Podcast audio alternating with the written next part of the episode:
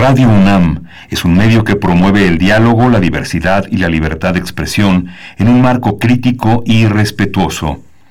Los comentarios expresados a lo largo de su programación reflejan la opinión de quien los emite, mas no de la radiodifusora. Radio UNAM presenta Primer Movimiento. El mundo desde la universidad.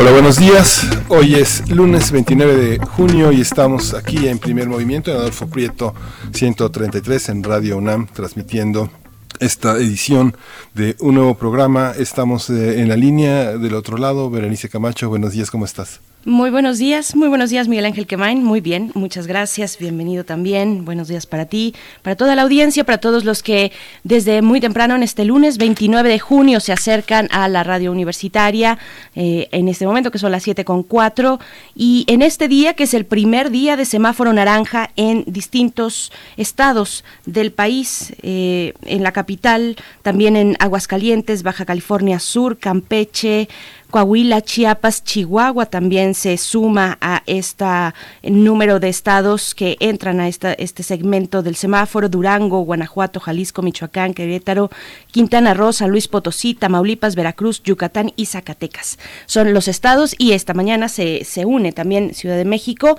a este momento pues importante para las actividades económicas en el país. Así es que, bueno, con un eh, actividades que estarán permitidas en un aforo del 50%, algunas actividades que están ya ahí eh, presentes, 25% también para algunos eventos culturales, pero bueno, estaremos dando cuenta de esta eh, a lo largo de los días, en lo que viene de esta semana, pues de cómo transcurre este regreso parcial, la primera etapa en este semáforo naranja Miguel Ángel, así es que bueno, pues una buena noticia, ¿no? Para la Ciudad de México y esperemos que así que así continúe y aquí así funcione también.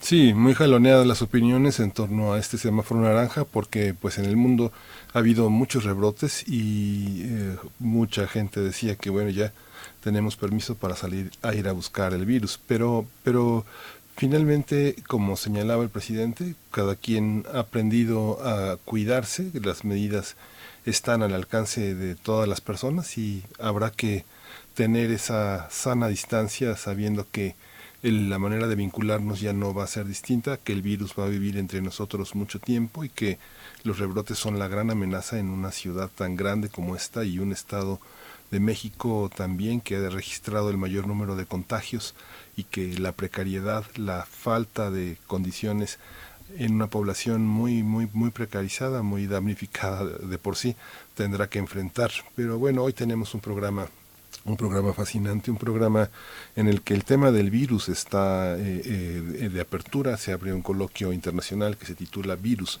Historias Umbrales y vamos a conversar con Andrés Gordillo, el que coordina este, este coloquio que es tan importante y que se suma a una serie de acciones que Benjamín Mayer Folkes ha tomado para pensar y actuar ante la pandemia con un grupo de personas que han estado presentes a lo largo de todos estos meses pensando Diego Lagunilla y Lancemo, mucha gente, psicoanalistas, antropólogos, politólogos que contribuyen desde esta entidad que se llama 17 Estudios a pensar los diferentes escenarios de nuestra vida desde el punto de vista filosófico, antropológico, psicoanalítico. Por supuesto, bueno, reflexiones muy interesantes que vamos a compartir un poco, un poco de, de en qué consisten y lo que alcanzamos a transmitir en un espacio valioso como este, eh, en un espacio que también Miguel Ángel compartimos con la Radio Universidad de Chihuahua en el 105.3, el 106.9 y el 105.7. Bienvenidos, bienvenidos, bienvenidas en Chihuahua. Eh, hoy que también eh, pues están esta mañana en semáforo naranja para Chihuahua. Después de, de esa primera conversación estaremos llegando a nuestra sección a cargo de Teo Hernández, Teo Hernández, coordinador del catálogo de música de concierto de la Fonoteca Nacional. Eh, pues bueno, con él estaremos, hemos dado seguimiento a estos 250 años del aniversario de Beethoven y hoy hablaremos precisamente también, regresamos a Beethoven, desarrolla con el piano un lenguaje propio, es el tema de esta mañana. Sí, vamos a tener también un análisis sobre la Comisión Ejecutiva de Atención a Víctimas. Vamos a conversar con Edgar Cortés, él es defensor de derechos humanos, investigador del Instituto Mexicano de Derechos Humanos y Democracia. Él ha estado con nosotros y hemos tratado temas periféricos alrededor de toda la, de, toda la atención a víctimas. Así es, la CEAB en el centro de esta, de esta charla para después llegar también a nuestra sección aire, recomendaciones culturales de Cultura UNAM. Eh, hoy la conversación es con la doctora Mari Carmen Sánchez, titular del área de intercambio de la Coordinación de Difusión Cultural de la UNAM, precisamente, y el tema es la historia de los hospitales. La historia de los hospitales, interesante. Yo creo que todos nos vamos a hacer expertos después de este momento de pandemia en todo lo que tiene que ver con el sistema público de salud en este país y en el mundo. En fin, eh, será interesante lo que nos pueda compartir la doctora Mari Carmen Sánchez. Sí, yo hoy tendré la responsabilidad de la poesía necesaria y después una mesa dedicada al periodismo independiente en México. Vaya tema, vamos a conversarlo con Alejandra Creil. Ella es una joven periodista, es una periodista que es un ejemplo de lo que se puede hacer cuando hay una línea de independencia y de pensar por sí mismo. El periodista que investiga, ella ha sido periodista de investigación en MX, pero tiene una larga trayectoria. Ya ella ha sido premiada con un, justamente con un trabajo sobre la mortandad infantil, los asesinatos de niños. Y vamos a estar hablando también con Daniela Pastrana, ella es periodista y fundadora del medio de prensa digital, pie de página, profesora, formadora de muchas generaciones de periodistas, de periodistas independientes que hoy andan a pie. Así es, y después hacia el final estaremos conversando con la doctora Clementina Equigua como cada lunes. Biosfera en Equilibrio es el espacio que compartimos con ella aquí en esta frecuencia. Y pues bueno, la comunicación química entre plantas e insectos herbívoros es lo que hoy nos tiene preparado la doctora Clementina Kiwa, bióloga eh, académica de la UNAM. Pues bueno, es el menú de esta mañana y lo que se vaya sumando, lo que ustedes en redes nos quieran compartir, recuerden que estamos ahí siempre pendientes y con mucho gusto de leerles, arroba así nos encuentran en Twitter, Primer Movimiento UNAM en Facebook, así estamos en Facebook, así es que bueno, dicho esto y arrancado este programa iniciado, pues vámonos con nuestro corte informativo, cómo amanecemos este lunes, este lunes en temas de, de COVID, tanto a nivel nacional, internacional, como también lo que nos tiene que contar la UNAM. COVID-19. Ante la pandemia, sigamos informados. Radio UNAM. La Secretaría de Salud informó que el número de decesos por la enfermedad de la COVID-19 aumentó a 26.648. De acuerdo con el informe técnico ofrecido ayer por las autoridades sanitarias, los casos confirmados acumulados se incrementaron a 216.852 y el de sospechosos a 64.143. Claudia Sheinbaum, jefa de gobierno capitalino, anunció que a partir de este lunes la Ciudad de México iniciará de manera formal el semáforo naranja al señalar que en los últimos 15 días se ha observado una tendencia a la baja en el número de hospitalizados e intubados. Sheinbaum señaló que si se presenta un repunte de más del 65% en el número de pacientes por COVID-19, se tendrán que volver a cerrar actividades. En información internacional, los casos confirmados de SARS-CoV-2 superaron los 10 millones a nivel mundial. De acuerdo con el recuento de la Universidad de Hopkins, el número de muertos casi llega a medio millón. Estados Unidos es el país con más casos confirmados, con más de 2.5 millones. De ahí le sigue Brasil, con más de 1.3 millones, y Rusia después en tercer lugar, con más de 633 mil casos. En China, cerca de medio millón de personas fueron confinadas cerca de Pekín, la capital de este gigante asiático, que ha sido afectada por un rebrote de coronavirus desde mediados de junio. En menos de dos semanas han sido detectados 300 nuevos casos en la ciudad. Para las autoridades sanitarias chinas se trata de un rebrote grave y complejo. En Irán, el presidente Hassan Rouhani anunció que a partir de esta semana será obligatorio el uso de mascarillas en algunos lugares públicos. También dijo que las provincias más afectadas por la pandemia de COVID-19 han sido autorizadas a imponer restricciones ante el, incremento de casos. Irán es el país de Oriente Medio más afectado por el coronavirus SARS-CoV-2. Aunque el gobierno implementó algunas medidas sanitarias en el mes de marzo, no decretó confinamiento obligatorio y en abril comenzó restricciones. En información de la UNAM, ante la pandemia de la COVID-19, es necesario fomentar viajeros responsables con la salud individual y colectiva. Eso, advierte el doctor Jorge Baruch Díaz, es responsable de la Clínica de Atención Preventiva del Viajero. Dijo que actualmente 163 países cuentan con restricciones de viaje, ya sea limitan la entrada a los viajeros hasta no contar con cuarentenas o certificado médico que los acredite libres del SARS-CoV-2. Durante su participación en el programa La UNAM Responde, Jorge Baruch Díaz informó que en la clínica del viajero se han realizado más de 250 pruebas diagnósticas.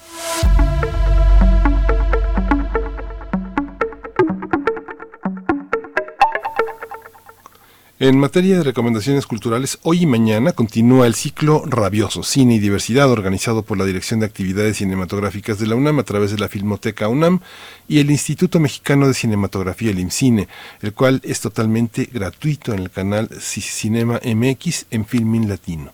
Las películas disponibles en este ciclo rabioso, cine y diversidad son El cielo dividido, del año 2006, dirigido, dirigida por Julián Hernández. También podremos, podremos ver El lugar sin límites de 1977, dirigida por Arturo Ripstein, hasta El viento tiene miedo de 2007, dirigida por Gustavo Moeno, Quebranto del año 2013, dirigida por Roberto Fiesco. Y por último también te prometo anarquía. Esta es una película del, año 2015 dirigida por Julio Hernández Cordón. Así es que bueno, acérquense, acérquense a este ciclo de cine rabioso, cine y diversidad que organiza pues la Dirección de Actividades Cinematográficas de la UNAM.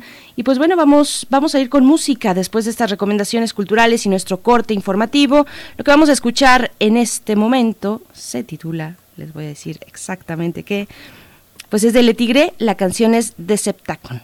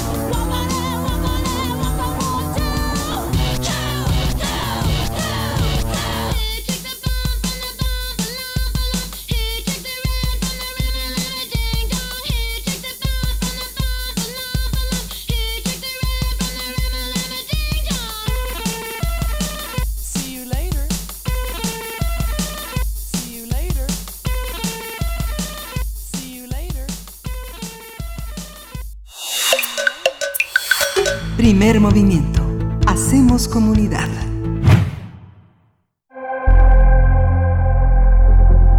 Lunes de Ciencia. El coloquio internacional Virus, Historias, Umbrales reunirá especialistas en historia, medicina, política, literatura y arte para revisitar a través de siete películas los rastros de epidemias anteriores que permitan reflexionar sobre la pandemia de COVID-19. Del 29 de junio al 4 de julio se realizarán siete mesas de diálogo en formato radiofónico, así como cuatro videoconferencias magistrales y tres propuestas artísticas internacionales, esto sin costo, a través de 17radio.org y otras plataformas digitales. Las películas que se abordarán son La amenaza de Andrómeda, de Robert Wise, El año de la peste, de Felipe Casals, Virus, de Kinji Fukasaku, la peste de Luis Puenzo, así como la película Outbreak de Wolfgang Petersen, Black Death de Christopher Smith y Contagio de Steven Soderbergh. Estas cintas fueron seleccionadas por el curador argentino de origen armenio, Jaidavet Alakahan, quien espera que los participantes vean las películas antes de sintonizar las mesas de diálogo. Es por ello que en la página web se enlistan las plataformas donde el público podrá encontrar esta selección cinematográfica. Las sesiones tendrán una duración de dos horas cada una en las que a través del chat en línea se podrán expresar dudas, inquietudes que serán objeto de discusión entre los participantes del conversatorio. Así es, en el coloquio internacional Virus, Historias, Umbrales, también se impartirán cuatro clases magistrales por videoconferencia en las que se podrá ingresar con un registro previo. Tendremos una conversación sobre este coloquio y su propuesta para reflexionar sobre la pandemia actual a partir de estas siete películas. Este día nos acompaña Andrés Gordillo, él co-coordina el coloquio, él es historiador y coordina el área de historia, historiografía de 17, Instituto de Estudios Críticos. Buenos días Andrés, qué gusto que estés con nosotros. Hola, muy buenos días Berenice y Miguel Ángel. Muchas gracias. Gracias, Andrés. Gracias, Andrés. Andrés Gordillo, bienvenido. Pues eh, qué, interesante y qué amplio, qué amplitud eh, esta oferta del coloquio internacional que no solamente atraviesa por la selección cinematográfica, sino que además eh, genera otros espacios, mesas de diálogo, vaya, las mismas conferencias, bueno, clases magistrales, videoconferencias, en fin, ¿qué, cuál, es, ¿Cuál es la idea, la idea central de este coloquio y por qué a través del cine? Sí, eh, Berenice, pues la idea era eh, partir de, de lo que nos sucede ahora, obviamente esto de las reflexiones acerca de la pandemia que se ha vuelto ya como eh, evidentemente algo que se reflexiona constantemente, pero más allá que abordarlo desde una perspectiva nacional, por ejemplo, o, local, lo que interesaba era como abordarlo en, dos dimensiones.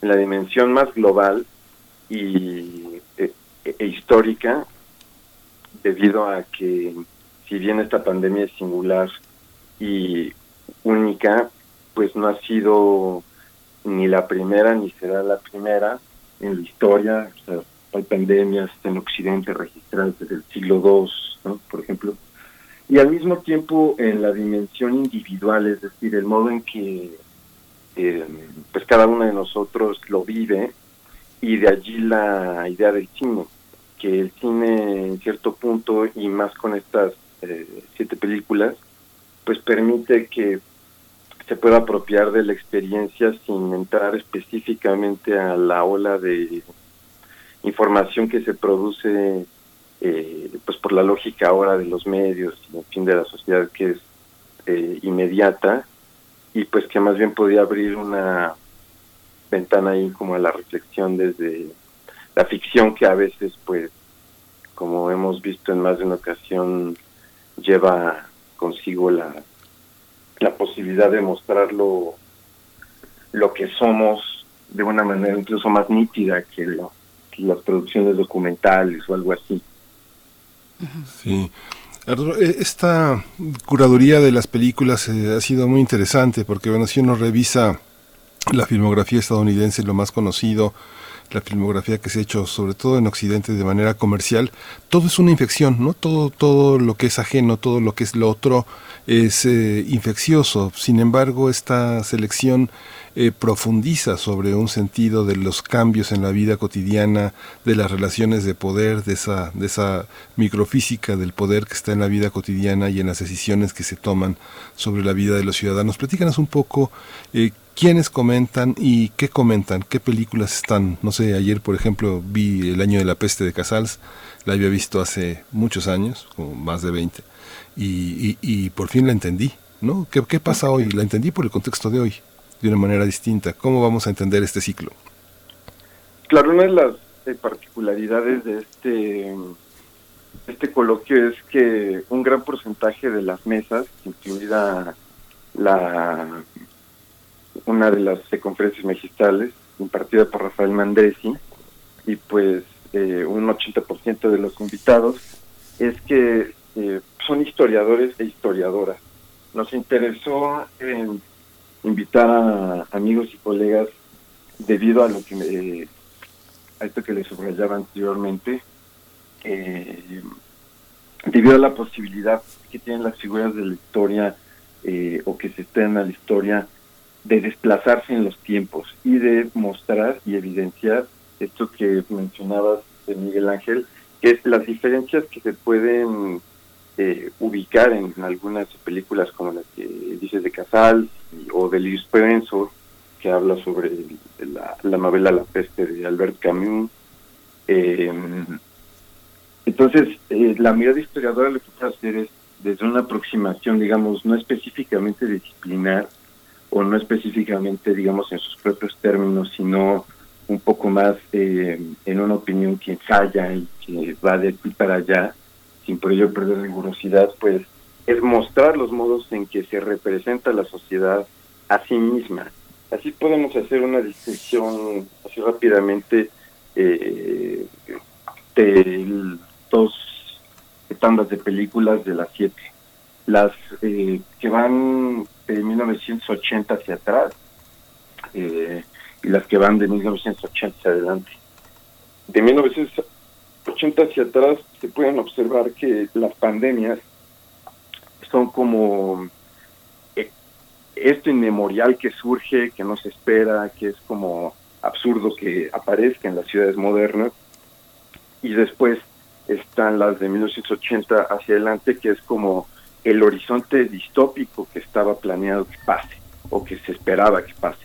Entonces eso nos habla de dos formas distintas de configurar el tiempo como sociedad occidental una en la que todavía hay utopías, ¿no? en las que se busca un futuro mejor, etcétera, y la otra que es ya solo espera la catástrofe. Entonces, haciendo esta distinción, pues vemos quiénes son entonces los agentes del poder, ¿no? Eh, el, Estado, la medicina, el lugar que tienen, etcétera, eh, y pues lo que se puede dar, ¿no? Hay una película en la que se enamoran en plena pandemia, en otra en, las más recientes imposible este, tocarse, ¿no? etcétera. Entonces, son bastante sutiles, pero al mismo tiempo bastante eh, precisas y, profundas en ese sentido. Y la mirada del historiador, pues, puede detectar al mismo tiempo pues, la producción del cine, digamos, la narrativa de las películas, pero también los procesos de producción como sociales que eh, de horizontes pues eh, y órdenes eh, sociales que estaban permeando al momento en que se producen las pelis. Por supuesto, eh, precisamente yo quería que profundizaras un poco un poco tal vez en ese contexto histórico a partir de ideas, de ideas en lo general, si podemos decir ideas con mayúscula que se han generado en la sociedad, en el caso de las películas eh, de los 80 para acá, eh, la más, no sé si la más reciente sea esta de Stephen Soderbergh, Contagio, pero, pero bueno, es una muy reciente, es muy vigente, todas son vigentes en, en, general, pues, pero me refiero, está muy cercana a nuestra temporalidad, pero ¿qué acompaña a la a esta expresión, digamos, de, de, estas películas que se, que se acercan tanto al abismo, que por qué, nosotros nos estamos acercando tanto al abismo como sociedad, siempre, mm, digamos, al borde, al borde de ese precipicio distópico, donde todo esto no solo es posible pensar, sino, sino tenemos la conciencia de que ocurre, ¿no? ¿Cómo, ¿Cómo ves esta cuestión, Andrés? Bueno, esto, esto que mencionas, Berenice, se viene eh, cocinando, digamos, desde más o menos desde la caída del muro de Berlín del 89 y hasta nuestros días. Y como bien dices, la consigna es, eh, nos replegamos en la experiencia de nuestro tiempo a la hora, ¿no? Si vemos eh, el futuro lo convertimos en presente, ¿no? Eh, la bolsa de valores, contamos las calorías que, este, de lo que vamos a comer, o sea, como que lo, lo transformamos todo hacia el presente y e igual el pasado. Esto eh, refiere, eh, como se puede ver, a, una al, algo que un historiador eh, nombra el presentismo, que es una necesidad de una aceleración de las formas de, de, producción y de acumulación en general. Es decir, una sociedad tan enorme, ¿no? de millones y millones, pues requiere de una producción incesante e, e inmediata de información, de cosas, materiales, alimentos, etcétera, ¿no? Comunicaciones. Y eso se vuelve como una constante eh, eh, y a veces feroz y brutal eh, o esencialmente a formas de acumulación. y por eso me refiero a que a veces por mantener este ritmo y esta forma de vida que vale subrayar no es la mejor ni es la única, eh, pues no importa absolutamente nada, ningún tipo de consideración, y pues se llega a niveles de devastación y etcétera que ya conocemos.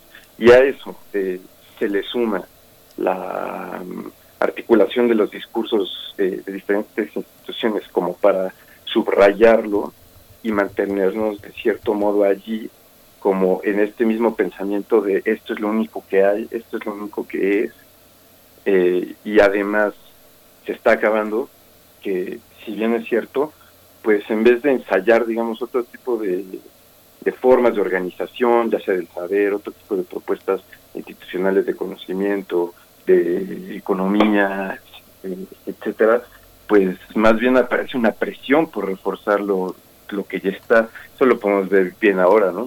Eh, por ejemplo, las instituciones de educación que están teniendo eh, problemas con sus métodos vía internet, etcétera, pues en vez de replantearse una forma de articular el pensamiento de otra manera, lo que hacen es, eh, pues, continuar con sus métodos que vienen como del siglo XIX, ¿no? Entonces, este, esa es un poco la idea. Hay, una, hay un aspecto que también me parece interesante, eh, eh, Andrés, que es, eh, eligieron el radio como un método de encuentro con distintas latitudes, de una de ellas Argentina, pero se va a reproducir también en Pregón, en Latino Radio, en Texas, en Estados Unidos. ¿Por qué, eh, eh, ¿Por qué el radio? Benjamin Mayer decía que estamos eh, saturados de encuentros en Zoom, en Meet, en distintos formatos que exigen la presencia física, con todo y que es un, un, garabato, una cosa una cosa muy borromea la presencia aparentemente física de nosotros. ¿Por qué el radio? Cuéntanos un poco también de eso. Sí, eh, pues como hoy ya parece evidente, pues las condiciones de vida ya totalmente atravesadas por la digitalidad más en este las megalópolis o ciudades, eh, pues se, ha agudizado eh, eh, en estos tiempos de pandemia por lo que bien dices de, este, la proximidad y la distancia, etcétera. Y eso ha generado pues que las los soportes en los que sucede la comunicación, en este caso las laptops, los celulares, etcétera, hayan eh, eh, cooptado e incluso capturado pues el tiempo de las personas y la haya transformado en tiempo de trabajo, ya sea en trabajo efectivo, de estar en Zoom, en conferencias o en, este, en juntas, etcétera, o en trabajo eh, disfrazado de oso, ¿no? En el Facebook, en el Netflix, etcétera. Eh, y, eso, pues, eh, genera una relación con la imagen, una relación con una, una posición física, etcétera, pues que te hace estar allí, ¿no? Es común hoy este, escuchar a, a, personas, amigos, etcétera, decir que están pues ya hartos de estar ante una pantalla, ¿no?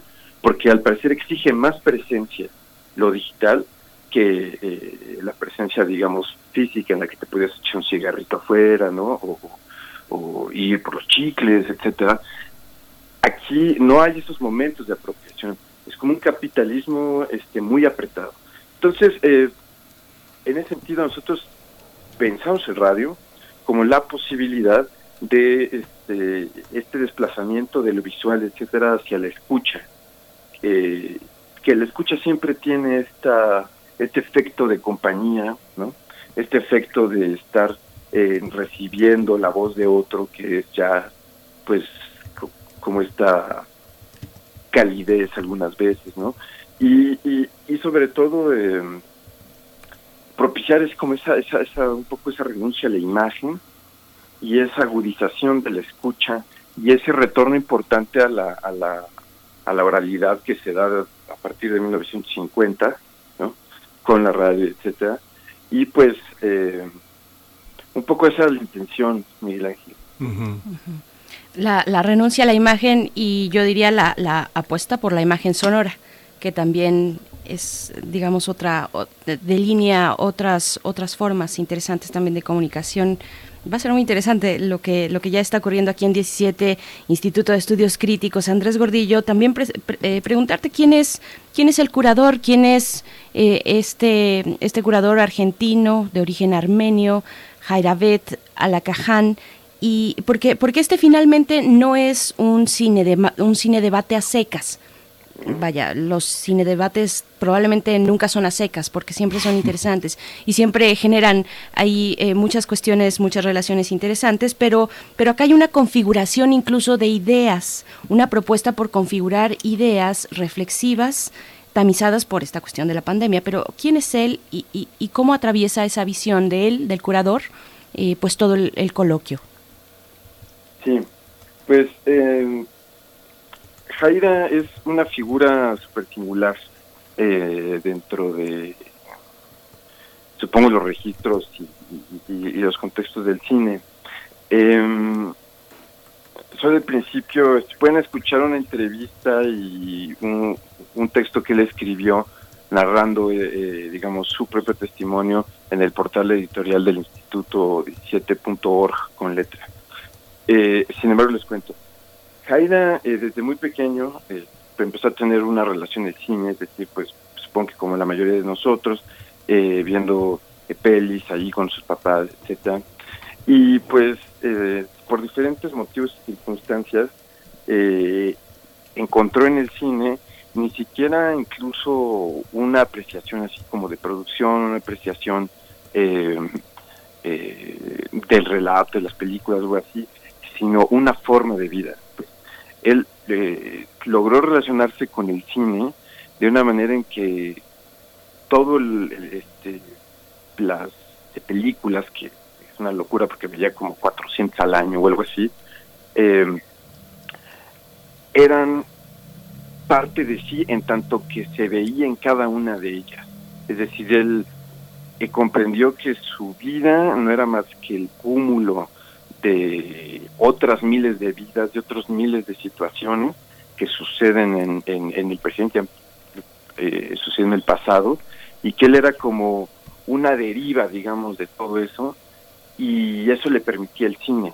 Entonces eso eh, lo llevó a la escuela, eh, renunció a la escuela porque decía, no, esto qué es, me están disciplinando y no me puedo relacionar con el cine así. Entonces, digamos, eh, se forma solo, con una serie de amigos y compañeros y gente, y pues logra armar un archivo impresionante y un club también de cine, y resulta que en la actualidad en Argentina eh, hay una serie de académicos de instituciones muy importantes allá universitarias, etcétera, que al final se acuden a él y a sus iniciativas eh, como fuentes de primera mano para investigar cine, ¿no? Que pues es sorprendente porque pues como un amateur, ¿no? Va a hacerlo y, y, y él pues lo hace. Entonces genera un archivo a partir, lo, lo importante es subrayar que lo hace a partir de esta relación casi existencial con el cine, ¿no?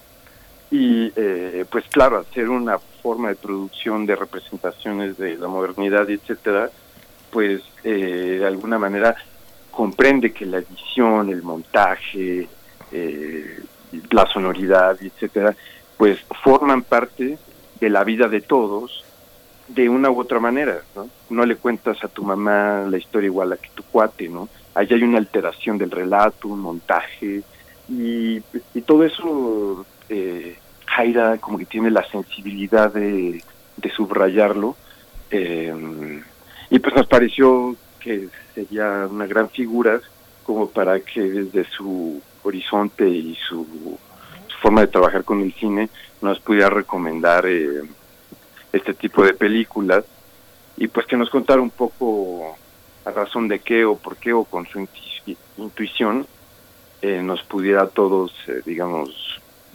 invitar a, a vivir así también el cine, claro, sin olvidar que al ser igual formas de producción de, de, de, de imagen y de representación de la época, pues eh, tiene sus lados B igual, ¿no?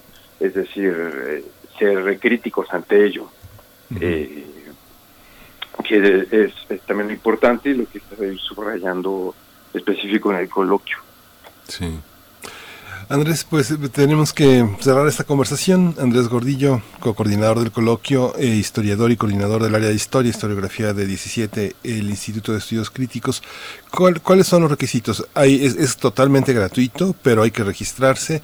Si nos dices eh, cómo van a estar, eh, qué necesita saber el público para acercarse a este coloquio.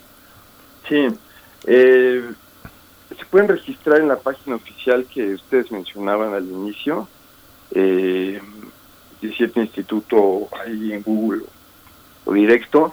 Y eh, si tuvieran algún este, problema para registrarse, allí en la, en la página inicial eh, aparecerá un recuadro como con el calendario de, de, del coloquio y ahí vienen unos links eh, al lado de cada evento. Entonces, eh, ahí también le podrán ingresar, es totalmente gratis y es para todos y para quien esté concernido en pensar estos temas y pues muy bienvenidos. Hoy inicia a las nueve eh, y hoy habrá dos eh, grandes de conferencias, eh, un historiador y un filósofo psicoanalista llamado eh, Vladimir Zafatli. Uh -huh. 17 edu, 17 con número, edu.org. Es el sitio electrónico donde se pueden acercar y pues bueno, ya nos dejas con, con, todo el antojo, Andrés Gordillo, en esta mañana de lunes. Te agradecemos mucho y pues estaremos ahí siguiendo porque, porque finalmente, evidentemente cada, cada una de las de las organizaciones, instituciones que, que, han disfrutado por aquí y en general eh, tienen que aportar una perspectiva muy particular de lo que estamos viviendo y esta se antoja muy interesante, la de 17 Instituto de Estudios Críticos, como todo lo que proponen, cruzado por distintas reflexiones, distintas disciplinas, eh, que es una cuestión que les caracteriza. Andrés Gordillo, te, te agradecemos, te saludamos y pues bueno, estaremos atentos a Virus, Historias y Umbrales, Coloquio Internacional de 17. Muchas gracias. Muchas gracias. Muy, muy amable. Hasta luego. Hasta luego. Hasta pronto. Bueno, y también el proyecto de 17 Radio, pues a, a mí me genera bastante intriga eh, de lo que pueda suceder ahí. Eh, estaremos sí. atentos. ¿no? Sí, es muy interesante. Mensajito.mx uh -huh. es la plataforma donde van a hacer este, este tema. Yo no lo conocía. Es un servidor de streaming programado en Linux que puede dar servicio a 50 mensajitos que puedan escuchar en línea sin censura 24 horas, 7 días de la semana. Es, es, es, es interesante. Es muy interesante. Bueno, pues ahí está la propuesta para que ustedes se puedan acercar. Esta invitación completamente eh, gratuita, pero con registro previo. Mm, vámonos con música. Son las 7 de la mañana con 42 minutos. Vamos a escuchar esto que está a cargo de Love of Lesbian, ahora que venimos del el fin de semana, que ojalá no sea un fin de semana solamente de remarcar, de visibilizar la diversidad sexual en el mundo. Así es que bueno, esto es de Love of Lesbian, la canción es Cuando no me ves.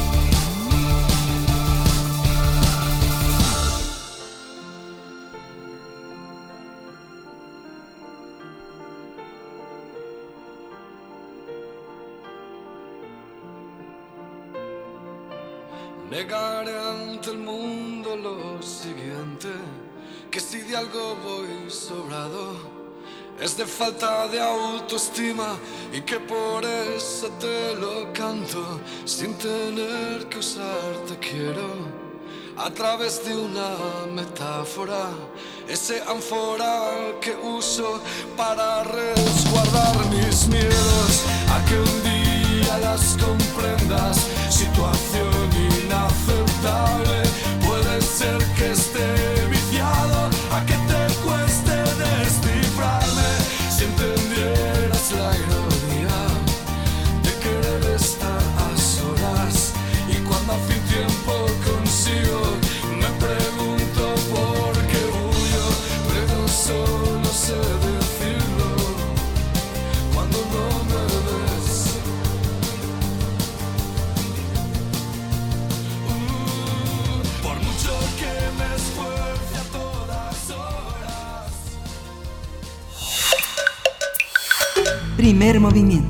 Hacemos comunidad.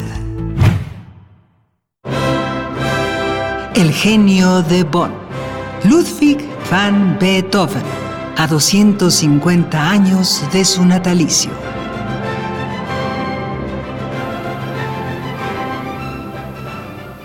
Bien, pues estamos llegando ya a esta sección dentro de otras secciones, como un Inception aquí eh, radiofónico, música de las Américas en tus oídos, presentando pues precisamente estos 250 años, el aniversario, eh, número 250 de Beethoven, a cargo de Teo Hernández. Él es coordinador del catálogo de música de concierto de la Fonoteca Nacional, colaborador de este espacio, y nos da mucho gusto saludarte como cada 15 días. Guillermo Teo Hernández, ¿cómo estás, Teo?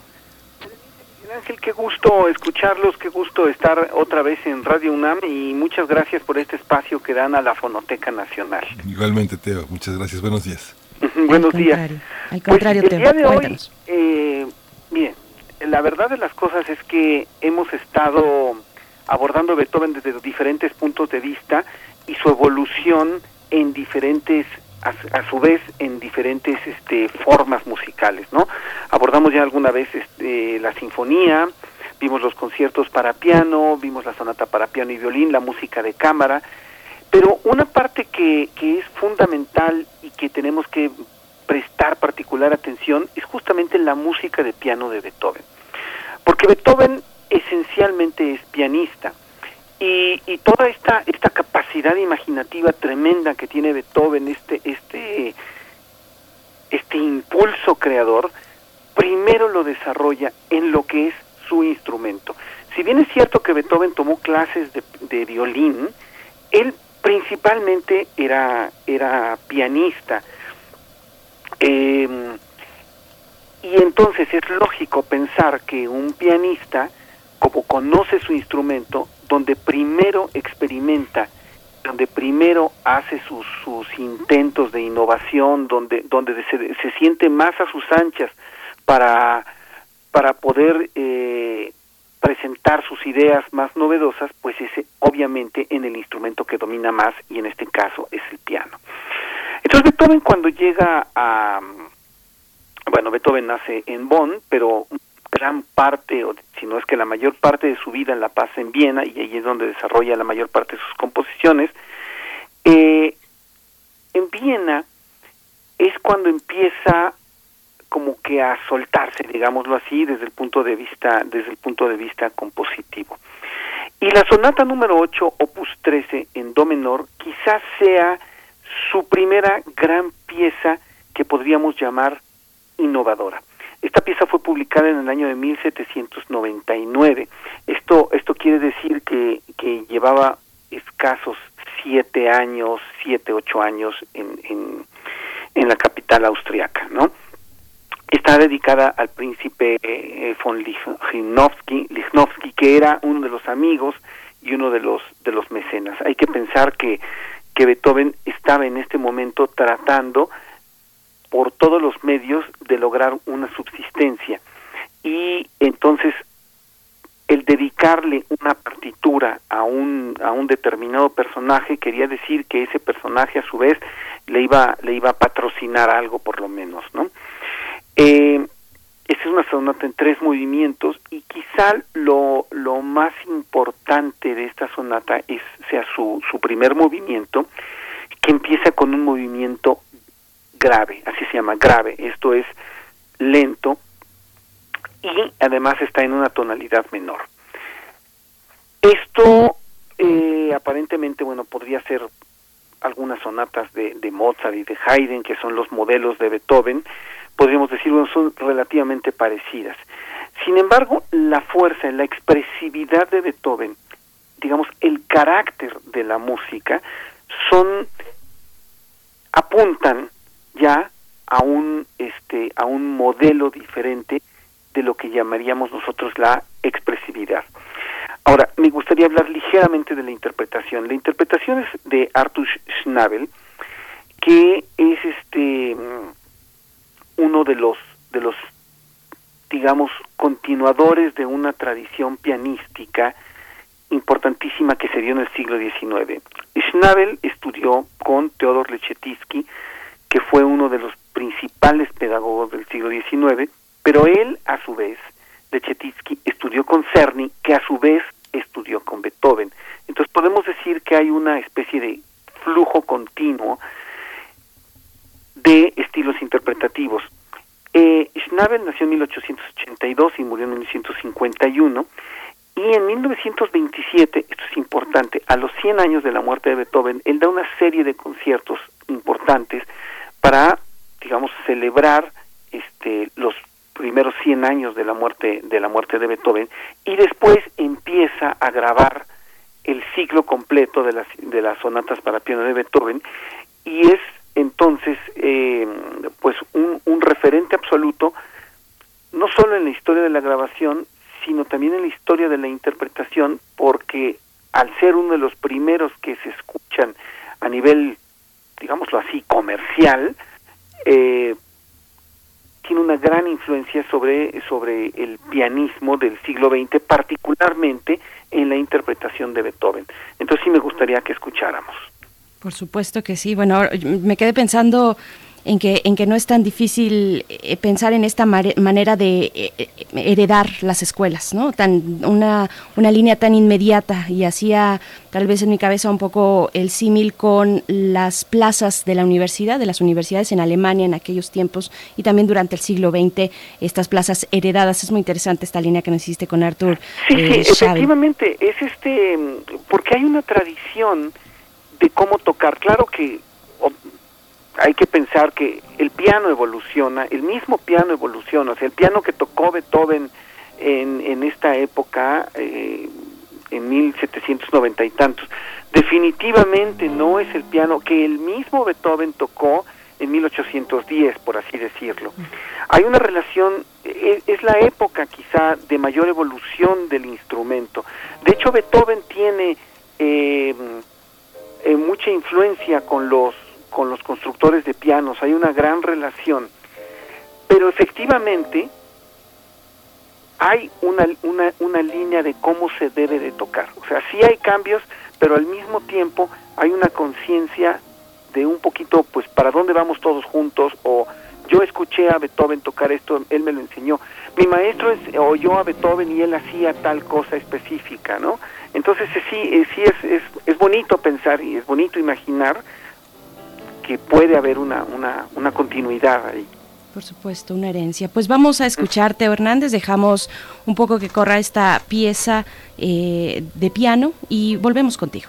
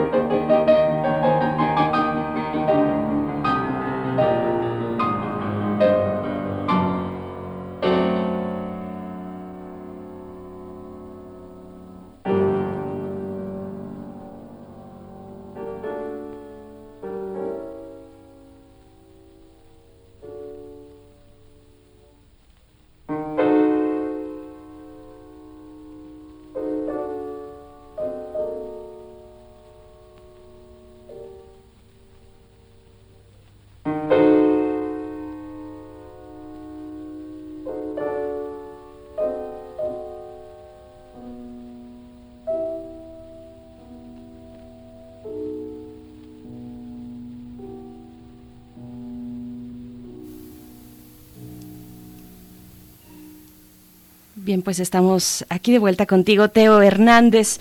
Estamos en esta sección dedicada a Beethoven, a los 250 años de su natalicio. ¿Qué estamos escuchando? ¿Con qué nos quedaremos? Eh, ¿Con qué reflexión quiere cerrar esta conversación, Teo?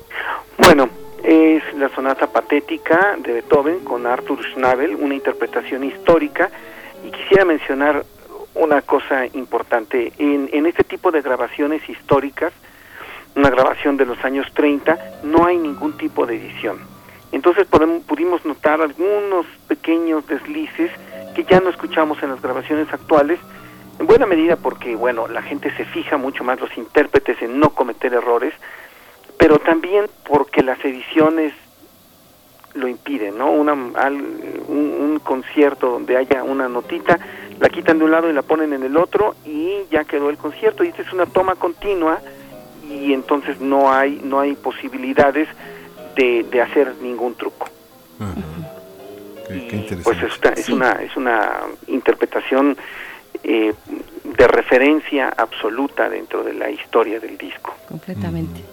Pues Teo, te agradecemos mucho. Bueno, a mí me dejas pensando en el sonido, en la eh, restauración de sonido, qué se restaura, qué es válido también e importante históricamente hablando eh, que permanezca dentro de una grabación. Eso, eso me parece que es interesante y bueno, más eh, que, que, a ustedes les toca constantemente. Te agradecemos mucho, Teo Hernández. Nos escuchamos dentro de 15 días y te mandamos un fuerte abrazo.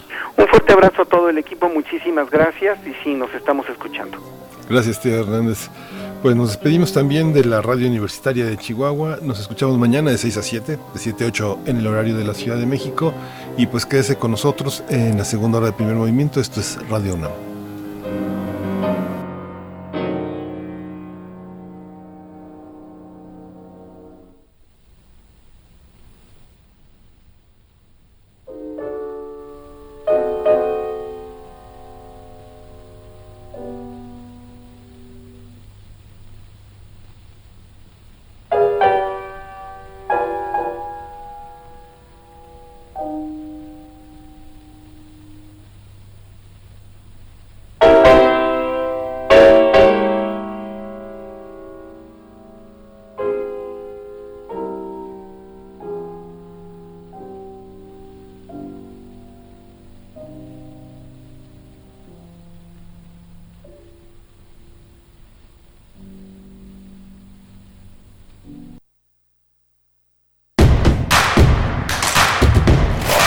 Síguenos en redes sociales. Encuéntranos en Facebook como Primer Movimiento y en Twitter como arroba PMovimiento. Hagamos comunidad.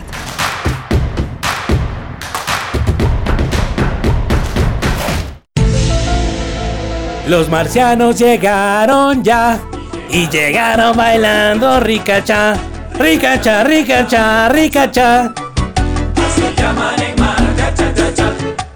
Oye, güey, ¿Y tú crees que existen los marcianos? Ah, ¿cómo crees, mano? Si ya te las ha, ¿pa' qué te la pla? Son puros choros. Mientras tanto, en el planeta SAS. Los humanos llegaron ya y llegaron cantando el cha-cha-cha. Cha-cha-cha-cha-cha-cha-cha-cha. Así llaman en tierra rica Oye, ¿y los humanos existirán? Acompaña a Juan González en el planeta SAS radionovela futurista. Lo primero que Juan González dijo fue... Chale, qué sacón de onda. Todos los domingos de julio a las 16 horas en el planeta Tierra por Radio UNAM. Radio UNAM, experiencia sonora. Hoy más que nunca me importa que mi vecina esté bien, que tú estés bien y que en tu casa estén bien. Hoy te saludo con la mirada para que mañana volvamos a abrazarnos como solo nosotros sabemos. Quiero que nos vaya bien. Tenemos más en común que diferencias. Hagamos lo que nos toca. Ayudémonos. Venzamos la adversidad una vez más. Infórmate y sigue las recomendaciones de las autoridades de salud. Para protegernos, contamos todas, contamos todos. INE. Es tiempo de estar en casa. En la convivencia pueden aparecer las agresiones, los insultos, las violencias. Sin darnos cuenta lastimamos a las y los que queremos. Pero siempre podemos cambiar la historia. Hagamos realidad la paz y la protección en nuestro hogar. Saquemos la banderita blanca de la solidaridad. La bandera de la comprensión, del diálogo. Nadie puede solo. Todas y todos nos necesitamos. Si requieres ayuda, llama al 911. Estamos para apoyarte. Protégete y protege a quien más quieres. Gobierno de México. Para la mayoría de la gente, beber significa jovialidad y grata compañía, pero no así después de despertar a la realidad, ya sea en la cárcel o en algún hospital, sin saber qué pasó. Mayor información al 5705-5802. Lada sin costo 01800-561-3368.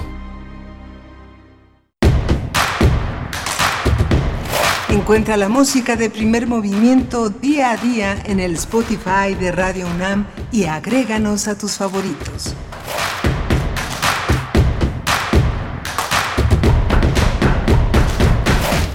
Muy buenos días, ya estamos de vuelta. Estamos de vuelta en primer movimiento. Iniciamos nuestra segunda hora de transmisión hoy en este lunes 29 de junio. Son las 8 con 4 minutos de la mañana y estamos transmitiendo totalmente en vivo a través de las frecuencias universitarias, el 96.1 de FM y también en la amplitud modulada en el 860, el alma mater del cuadrante. Pues estamos aquí también compartiendo, lo cual es un gusto cada mañana poder llegar hasta Morelia a través de la Radio Nicolaita, radios universitarias pues unidas eh, cada mañana en este convenio muy afortunado que nos hace tender puentes eh, cada, cada, cada día. Así es que es un placer estar aquí.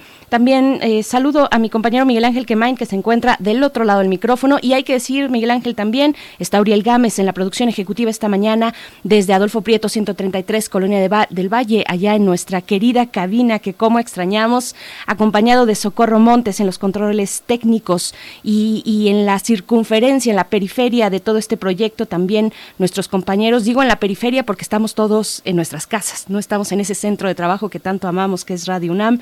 Hola, Berenice Camacho, buenos días, buenos días a todos nuestros radioescuchas, muchas gracias por sintonizarnos y regresar aquí con nosotros en este 29 de junio, en este inicio de justamente de de actividades de reincorporación de la vida económica, sobre todo de la vida económica, de este aseguramiento de que eh, la crisis no se agudizará si salimos a las calles y busquemos otra vez el sustento. Muchas personas lo necesitan, muchas personas se, se activan. Tuvimos Iztapalapa y tuvimos algunas delegaciones muy, muy populosas, eh, muy eh, volcadas hacia los tanguis, hacia tianguis, hacia la incorporación de nuevas, de nuevas visiones, de nuevas formas de, de convivir. Pero bueno, hoy vamos a tener una, una hora interesante. Vamos a estar en la Comisión Ejecutiva de Atención a Víctimas. Vamos a estar en unos minutos con Edgar Cortés. Él es defensor de derechos humanos, investigador del Instituto Mexicano de Derechos Humanos y Democracia. Vamos a discutir sobre esta Comisión Ejecutiva. Por supuesto que recientemente tuvo la renuncia de su titular, la CEAB. Eh, el papel de las víctimas en todo este contexto tan complejo que recorremos ya desde hace varios años. Pues bueno, lo vamos a conversar para después llegar a nuestra sección aire, recomendaciones culturales de Cultura UNAM. Vamos a conversar una vez más con la doctora Mari Carmen Sánchez. Aire es esta sección donde eh, conversamos, desfilan ideas diversas desde con distintos invitados e invitadas que, tienen a su dirección, a su cargo, algún espacio dentro de la coordinación de difusión cultural de la UNAM. Y, es un lado que intentamos proponer, un lado más humano, por decirlo de alguna manera, fuera de sus eh, actividades, digamos, como eh, personas titulares dentro de esa coordinación, pues es un poco un ángulo más humano y más reflexivo en torno a lo que nos ocurre en estos momentos. Así es que estaremos conversando con la doctora Mari Carmen Sánchez, titular del área de intercambio de la Coordinación de Difusión Cultural de la UNAM. Hablaremos de la historia de los hospitales. Vaya que hay mucho que platicar. Eh, yo de inmediato pienso en Foucault, por ejemplo. Pienso en, los hospitales, en todos esos espacios que se han eh, pensado y repensado desde hace siglos para confinar a las personas que tienen alguna eh, voy a decirlo así sin afán de ofender, esto es en general, alguna avería con respecto al funcionamiento del sistema. ¿no? Entonces, bueno, será, será interesante lo que vamos a conversar con la doctora Mari Carmen. Sí, mucho, muy interesante. Y bueno, parece que ya está lista nuestra nota nacional. Nos vamos con la nacional. Vamos. Primer movimiento. Hacemos comunidad. Nota nacional. A inicios de junio, Mara Gómez Pérez, titular de la Comisión Ejecutiva de Atención a Víctimas, la CEAP, denunció que esta institución estaba al borde del colapso por falta de presupuesto, luego de que el gobierno del presidente Andrés Manuel López Obrador anunciara el recorte presupuestal para enfrentar la pandemia por COVID-19. En ese momento, la funcionaria alertó que no se podrían atender a más de 7.200 víctimas que mensualmente acuden a este organismo para solicitar apoyo. Además, se perderían los sistemas informáticos que resguardan los datos personales de más de 34 mil personas en el Registro Nacional de Víctimas. No obstante, durante más de 15 días, grupos de familiares de víctimas permanecieron afuera de Palacio Nacional para exigir la renuncia de la funcionaria, quien acusaron de haberlos revictimizado de forma constante durante el tiempo que permaneció al frente de la institución. Fue el 19 de junio cuando López Obrador confirmó que la funcionaria había presentado su renuncia al cargo que apenas había asumido el pasado 10 de diciembre. Gómez Pérez dijo que detrás de su salida de la CEAP está la falta de apoyo institucional y económico por parte del gobierno federal. A la par acusó que se haya querido hacer de este organismo un botín de intereses políticos. Pues bueno, vamos a conversar con todos estos elementos acerca de la renuncia de Mara Gómez como titular de la Comisión Ejecutiva de Atención a Víctimas. Hablaremos de la situación en general de la CEAP y este día nos acompaña en la línea de primer movimiento Edgar Cortés. Él es defensor de derechos humanos, licenciado en Derecho, Filosofía y Ciencias Sociales, investigador del Instituto Mexicano de Derechos Humanos y Democracia. Ha estado con nosotros en distintas ocasiones. Edgar Cortés, es un gusto saludarte una vez más esta mañana. Bienvenido. Eh, buenos días, Berenice y Miguel Ángel, y también a quienes nos escuchan. Muchas gracias por la invitación. Hay dos factores, Edgar. Eh, ¿Qué está pasando en la Comisión de Atención a Víctimas y qué lectura tiene esta renuncia de Mara Gómez? Bueno, mira, yo creo que lo que está pasando en la Comisión Ejecutiva de Atención a Víctimas, pues es un problema que viene, pues yo diría, desde que se creó la institución. Eh, por ejemplo, si uno revisa los distintos informes de la Auditoría Superior de la Federación de años previos, pues se hablan de problemas de que no existen criterios para las ayudas o para las reparaciones y eso ha generado enorme discrecionalidad, ¿no? Eh, digamos que en casos similares a alguien le den 100 mil pesos y a alguien le den 20 millones. O sea, ¿cuál es el criterio? Pues la discrecionalidad. Lo mismo en las, en las ayudas, digamos, cotidianas. Otro gran tema, pues es que la Comisión Ejecutiva de Atención a Víctimas viene arrastrando una cantidad de bastantes millones de gastos sin comprobar. Es una responsabilidad de, la CEAP, pero el problema es que muchas víctimas que han recibido ayuda no lo han comprobado frente a la CEAP, ¿no? Y este es otro problema, la falta de esta práctica y cultura de comprobación de lo que tú recibes y que tienes que mostrar en qué lo has gastado. Ese es otro gran tema. Un tercero creo que también es el que, eh, pues una problemática donde se ha ido dejando a la CEAP, digamos, eh, como la única institución al cargo de las víctimas. ¿Esto qué quiere decir? Pues que las instituciones eh, cuyos miembros en un momento dado cometen violaciones a derechos humanos como Sedena, como el Seguro Social con cuestiones de negligencia médica, el ISTE, otros, pues lo que ha venido sucediendo es que esas instituciones ya no tienen un fondo, ya no tienen recursos para reparar a las víctimas y lo que hacen es simplemente mandarlas a la CEAP. Y entonces, pues eso ha hecho que sea un asunto que se incrementa y se incrementa, donde las instituciones que son responsables de violaciones por algunos de sus integrantes, pues se desentienden del asunto, ya no se sienten, digamos, en que haya que cambiar las cosas porque todo termina ya. Entonces yo creo que ese es, digo, abrir el catálogo sería mucho más, bueno, está lo que la misma Mara en, eh, cuando se fue eh, planteó, se ha generado un mercado, hay un grupo de abogados que llevan numerosos casos en la CEAP litigando contra ella para obtener eh, cuantiosas reparaciones del daño donde ellos, esos abogados se llevan hasta el 50 o 60% de lo que se obtiene. Entonces, hay un cúmulo de problemas que se han venido y donde eh, la hasta entonces eh, encargada de la CEA pues estaba tratando de darle, ella misma dijo varias veces, en un nuevo modelo de atención integral a las víctimas que tuviera eso, criterios, equidad, transparencia, etcétera, pero pues eso desafortunadamente se quitó. Y ya digamos yendo a por qué la renuncia, pues yo creo que una, porque me parece que frente a esa gran tarea de reorganizar, de repensar para ser mucho más eficiente la CEAP, pues desafortunadamente no encontró el apoyo realmente en el, en el gobierno federal, ¿no? Una evidencia fue esto, el decreto de austeridad que se le aplicó a pesar de que después se dijo, lo cual era cierto, que estaba eh, o caía en el renglón de derechos humanos al que no se les iba a aplicar, pero en los hechos sucedió. Durante mayo, Hacienda les comunicó que les aplicaba el recorte, em, empezó a, a quitarles recursos, o sea, no es que Mara haya hecho una denuncia al aire, es que ya estaban teniendo este esta aplicación del recorte. Y, y creo que la otra cosa que Mara también mostró, y me parece que es parte de, que creo que lo que aceleró su salida, pues es mostrar, uno, esta falta de apoyo, y dos, yo creo que también la, y es importante señalarlo, la, digamos, la fragilidad que hay en el servicio público en la Administración Pública Federal. Ella planteó, no tienen un local propio, todos lo rentan, no tienen equipo propio, todo se renta, escritorios, computadoras, servidores, todo se renta. Eh, eh, buena parte, en el caso de sus oficinas de la Ciudad de México, dos terceras partes de su personal está contratado por outsourcing o son trabajadores eventuales.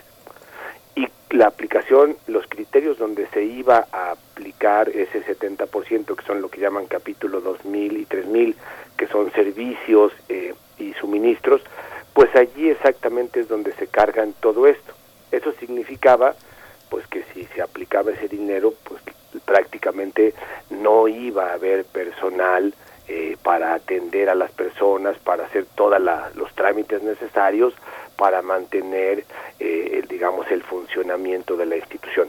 Entonces es una problemática, yo diría, que se ha venido acumulando pues, prácticamente desde el origen de la CEAP y que la necesidad de corregirla, pues otra vez con la renuncia de la doctora Mara, pues finalmente queda trunca y pues el asunto es que los problemas que ha habido antes pues van a seguir porque no, no hay una corrección respecto del funcionamiento de la institución. Este sería como en grandes rasgos un poco el diagnóstico de la problemática. Edgar Cortés, no es la primera vez que, que se mira a la CEAP con, con, ojos críticos, con una mirada crítica eh, de, acerca del desarrollo de su trabajo en, en, múltiples dimensiones. Pero yo quisiera saber, preguntarte, ¿qué, qué fue lo que pasó?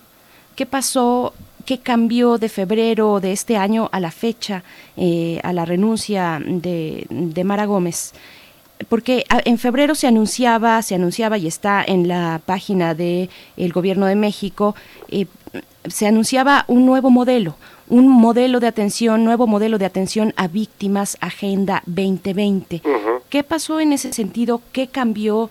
O hacia dónde se estaba dirigiendo ese modelo y cómo, cómo damos contexto a instituciones como estas, como la CEAP o como el CONAPRED, eh, que, que, dependen de la Subsecretaría de Derechos Humanos. ¿Qué está pasando ahí, precisamente en esa oficina dentro de Gobernación, en la Subsecretaría de Derechos Humanos? ¿Cómo lo, cómo lo analizamos? Mira, yo, yo daría, uno, reiteraría que un, un tema creo que fue eh, este anuncio público, este denuncia pública que hizo la doctora Mara, de lo que significa, bueno, de que primero les estaban aplicando el recorte, lo que eso significaba. Me, mi impresión es que eso no gustó en la administración pública, incluso el presidente planteó en alguna de las mañaneras que había, digamos, dado a conocer eh, información interna, digamos, pero pues era un asunto que tenía que ver con el funcionamiento o la imposibilidad de funcionamiento de la institución. Ese es uno. Uno segundo, yo creo que frente a este eh, anuncio, pero además es una necesidad objetiva de una reorganización de la institución y generar este nuevo, digamos, modelo de atención a víctimas, pues eso significaba o significa, si es que se llega a hacer en algún momento, pues tener que hacer muchos ajustes, es decir, hacer o corregir todas estas ayudas que hoy están hechas sobre criterios discrecionales, pues ponerlas en una regularidad donde digamos todas entren en criterios. Hay casos extremos, alguna víctima que tiene lo que llaman 10 núcleos afectados. Se supone que el criterio es si hay una víctima, esa víctima o familiares de la víctima pueden decir que son núcleos que dependían de la persona eh, afectada o de la, la, persona que fue víctima. Pero hay casos de familias donde hay hasta a partir de un hecho, de una, una, un, realmente un hecho donde hay víctimas, se generan, existen hasta 10, supuestamente 10 núcleos de familia afectados. ¿Eso qué significa? Pues que esa persona recibe tal vez alrededor de 70 mil pesos mensuales, ¿no? Entonces, ¿eso qué significa? Que si corriges, pues situaciones como esas las vas a tener que corregir y decir, no puedes seguir recibiendo eso, vas a recibir tanto, lo mismo que el resto. Y, y, y había muchos ejemplos de esa naturaleza. Entonces, ¿qué significó? Bueno, pues está este planteón de las familias afuera del Palacio Nacional, que están en todo su derecho, ¿no? Pero, pues en realidad, un, un asunto que fueron planteando de la revictimización, como ellas la llamaban, pues es eso, la, el, la posibilidad de que en un momento dado vieran afectadas, digamos, eh, a, a, la reducción para colocarlas en igualdad eh, la, los posibles recursos que, que, que, planteaban. Y en un momento dado ellos decían, bueno, pues que hay retrasos, que no les han pagado, este, pero pues muchas de las personas que estaban allí en ese, eh, en ese plantón no tenían esa situación, habían recibido sus recursos, los tenían. Creo que hay eh, lo que Mara, un poco, eh, la doctora Mara planteó en su momento, o sea, la discrecionalidad ha generado una serie de beneficios muy dispares entre las víctimas y eso finalmente es algo que se tiene que corregir, pero creo que hay también mucha gente que no quiere verse afectado, que quiere ma seguir manteniendo esos beneficios a los que tiene derecho, no estoy diciendo que no los tenga, pero no en las proporciones hoy que tienen por esas disparidades. Creo que ese es otro tema y me parece que el presidente, pues en un momento dado parece que su única preocupación era que le quitaran de, de fuera de Palacio Nacional esa protesta, pero eso pues finalmente lo que ha significado es la renuncia de la doctora Mara y volver a postergar, quién sabe para cuándo, la posibilidad de corregir esta necesidad. Y en el fondo es eh, eh, hacer, o más bien mantener una institución que sigue siendo poco funcional y que a fin de cuentas no les está resolviendo los problemas a, las víctimas. Y una tercera es que yo creo que la doctora Mara puso el dedo en un renglón muy importante en el tema de víctimas. La atención a las víctimas requiere de atención, diríamos, del Estado, es decir, del conjunto de las instituciones. Y así dice la ley, hay un sistema nacional de atención a víctimas donde están la Procuraduría, la Secretaría de Salud, eh, la Secretaría de Gobernación, en fin, toda una serie de instituciones que se requieren para atender a las víctimas. Pero ese sistema no funciona, no se reúne, no acuerda cosas comunes y eso en la práctica lo que ha venido generando, insisto, es que se entiende, que se ve como problema de víctimas, vaya a la CEAP, allá le van a resolver. La realidad es que la CEAP es una instancia que tiene una posibilidad de resolver ella directamente cosas, pero requiere de, mm, por ejemplo, una víctima, una persona desaparecida que dejó dos o tres hijos menores de edad, ¿no? Pues, ¿qué se necesita para esos niños? Becas para la educación, servicios médicos, etcétera. Eso no lo puede dar la CEAP. Para eso requiere de las otras instituciones, pero las otras instituciones prácticamente no se asumen como corresponsables de eso y bueno, pues eso también significa de pronto muchos reclamos a la CEAP de servicios que no se dan, pero que el reclamo en realidad no es para la CEAP, es para las otras instituciones que tendrían que formar parte de una respuesta de conjunto en términos de atención a las víctimas.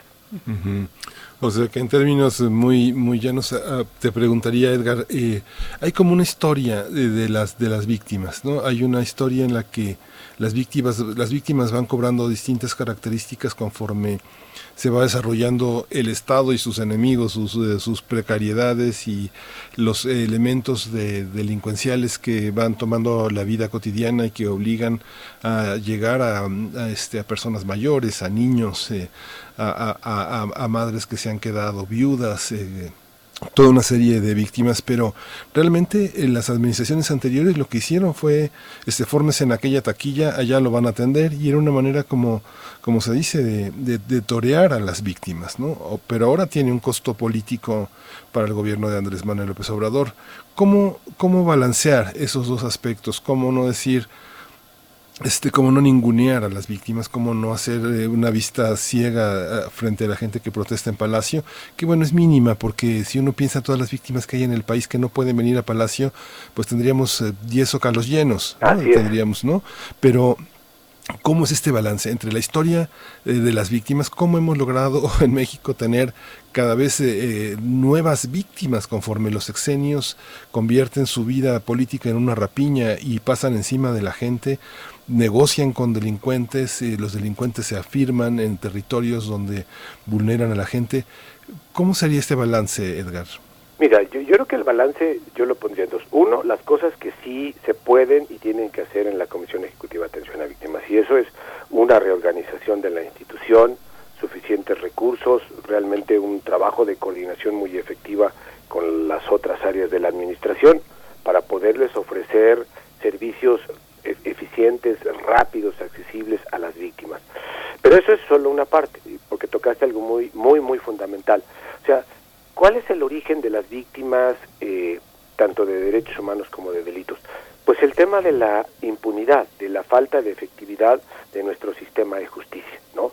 Donde esos delitos que se cometen, desapariciones, tortura, feminicidios, eh, secuestros, etcétera, no tienen eh, una respuesta que esperan los ciudadanos, que es, en términos muy llanos, pues, que si uno va y denuncia alguno de estos delitos, haya una investigación, se logre dar con quién es el responsable, haya un juicio, eventualmente una sentencia y en esa sentencia incluso una reparación del daño. Eso no pasa si tenemos un 98% de impunidad en los delitos que se cometen en el país, pues lo que significa es que entonces la posibilidad de acceso a la justicia es cero. Entonces, en realidad nuestro sistema de justicia es un sistema de justicia y es una enorme fábrica de víctimas, ¿no? Y el problema, en lugar de corregir eso, porque incluso en el caso del gobierno actual no hay ninguna propuesta en términos de modificar, de hacer más eficiente a las instituciones de procuración de justicia. Lo mismo tendría que ver con la estrategia de seguridad, ¿no? Sea, cómo mejorar o cambiar, realmente hacer una estrategia distinta, que no se ve ahora, para ofrecerle seguridad, tranquilidad en la vida cotidiana a la ciudad. Entonces, mientras no haya también una mejora tanto en el sistema de justicia como en la seguridad pública o seguridad ciudadana, pues lo vamos lo que vamos a seguir es contabilizando más y más víctimas. Y el problema de querer resolver ese gran universo poniendo una ventanilla, pues realmente resulta poco viable, poco efectivo y entonces pues ahí está el problema. O sea, hay que cambiar a la CEAP, sí, hay que mejorarla sin duda, pero igual tiene que mejorar eh, nuestro sistema de justicia y nuestro sistema de seguridad pública para que cada vez, digamos, haya menos víctimas y que las víctimas que hay finalmente reciban la justicia que llevan años o incluso décadas esperando. Estamos conversando con Edgar Cortés, defensor de derechos humanos. Edgar, eh, yo quisiera mm, que, que, nos comentara respecto a dos cuestiones. La primera, bueno, la primera es eh, acerca de las denuncias que, bueno, en realidad las dos, las denuncias que hace la doctora Mara Gómez, la primera con respecto al riesgo que puede existir en los sistemas informáticos que resguardan pues datos sensibles, personales de muchísimos, eh, muchísimas personas, muchísimas víctimas en el Registro Nacional de Víctimas. Ese, esa es una, ¿cuál es ese riesgo eh, y cómo y, hacia dónde se ve que, pueda resguardarse y asegurarse una información tan importante como esa. Y la segunda, un poco también respecto a lo que decía citando a la doctora Mara Gómez, está este grupo de abogados que gestionan casos, ella lo decía más o menos así, parafraseando, que gestionan casos para obtener un beneficio propio, hablaba del 50%, que es muchísimo, eh, y, que se puede asomar o que nos puede dar tal vez una línea para pensar en una especie de clientelismo de las víctimas en este país. Sé que es un tema muy delicado, muy amplio además, muy diverso y complejo, pero ¿qué nos puedes comentar al respecto? Mira, sobre lo primero, la pérdida de información es cierto. O sea, no, en cuanto que se perdiera la información, pero es el tema que como no tiene eh, equipo propio la CEAP, pues incluso el, resguardo, los servidores donde guarda toda la información del registro de víctimas, pues eh, es un servicio rentado. Y entonces el día que el dejas de pagar la renta de esos servidores, pues ya no tienes acceso a la misma. ese, ese, ese era el problema en términos de que pudiera sí a lo mejor guardar eso en un disco duro, por decirlo, pero finalmente ya no era accesible, ya no tenías funcionalidad, ya no podías usarla, no podías consultarla. Este es un gran problema que tiene la CEAP, pero muchísima parte de la administración pública, ¿no? porque hay ahora desde hace muchos años una política de no se compre nada, todo que se rente, pero eso te lleva a situaciones como esta. Si no tienes dinero, pues pierdes esa información. Esa es una realidad que creo que hay que señalar y que ojalá que en algún momento haya un correctivo pues en términos de la administración pública de estos problemas que son comunes a muchísimas instituciones públicas. Ese es un poco lo que pasaría. Y lo segundo, es cierto, digo, hay, eh, y ella hablaba eh, de 453 juicios de amparo, no todos, pero una buena parte están promovida por un grupo de abogados que pues han esto, eh, digamos, eh, han, encontrado en las víctimas, pues ellos las buscan, se ofrecen a decirles, oiga, si me contrata a mí, yo le ofrezco llevar su caso y obtener una eh, compensación de, tal cantidad. Y claro, le dicen, y eso al final cuando se gane usted me da a mí, o para mí es el 50%, la mitad, lo que sea, que es altísimo. Entonces se ha generado eso como un mercado allí en donde eh, pues estos abogados eh, digamos buscan y convencen a las víctimas bajo esta idea de obtener una enorme compensación. Yo incluso no descartaría que esos abogados pues tengan incluso relaciones, contactos al interior de la institución que en un momento dado les puede estar diciendo quiénes son esas víctimas a las que hay que buscar y con las cuales los abogados pues pueden hacer un enorme negocio. Ese creo que es un serio problema que habría que investigar, denunciar porque creo que eso no ayuda a finalmente a resarcir a las víctimas como tienen total derecho. Pues muchas gracias Edgar Cordés por esta, este panorama tan amplio que finalmente logra como tener todos estos matices que nos ofreces esta esta mañana. Pues seguiremos en esta en este vínculo tratando de dilucidar todo este tema que ha sido tan tan tan escabroso y que sí ha tenido un costo político pues fuerte para la administración actual si no este reanda varios de los caminos que que tú propones no que es una propuesta pues que viene de un mundo académico y al mismo tiempo también de un mundo que conoce el tránsito de todos estos problemas de manera muy directa, Edgar. Muchas gracias. Y, y, que donde hay que darle concreto, el, el, el presidente y el, la Secretaría de Gobernación ha dicho que la atención a las víctimas es prioritaria, pero eso tiene que pasar de un discurso a acciones, a propuestas concretas que efectivamente hagan que las víctimas experimenten que realmente importan y el Estado las va a atender como requieren. Por supuesto, ¿cómo les va a atender? ¿Cuál es esa manera eh, de proyectar la prioridad de las víctimas en nuestro país? Pues es una forma interesante. Finalmente, el gobierno de Andrés Manuel López Obrador eh, está, está fuerte, digamos, eh, se considera fuerte a sí mismo en la rectoría del Estado, pero alrededor hay muchísimas instituciones orbitando, muchas instituciones autónomas que pareciera son una fuga pareciera pareciera solamente como una lectura que yo hago eh, muy inmediata pareciera que desde la mirada del ejecutivo federal son o representan una fuga tanto de, de, de un poder del estado concentrado en una figura tan fuerte como la del presidente pero también una fuga económica no hablando de una de sus banderas que es la, la austeridad ya. republicana Edgar Cortés te agradecemos mucho un fuerte abrazo para ti Al y pronto estaremos a ustedes juntos. y buenos días a la Victoria también Muchas gracias. Gracias. Pues vamos a ir con música, vamos a escuchar de este de esta banda soul basada en Austin, Texas, de Black Pumas, vamos a escuchar Fire.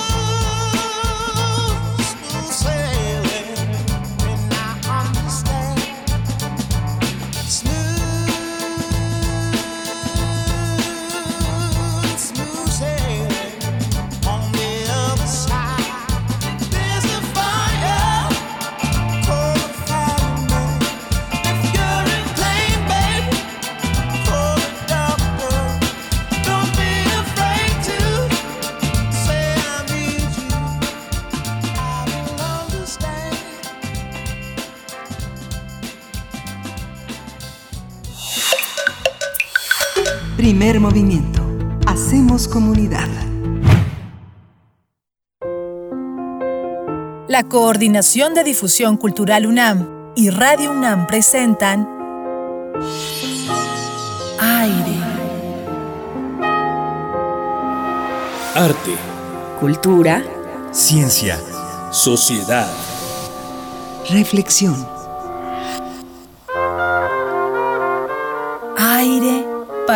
Días difíciles.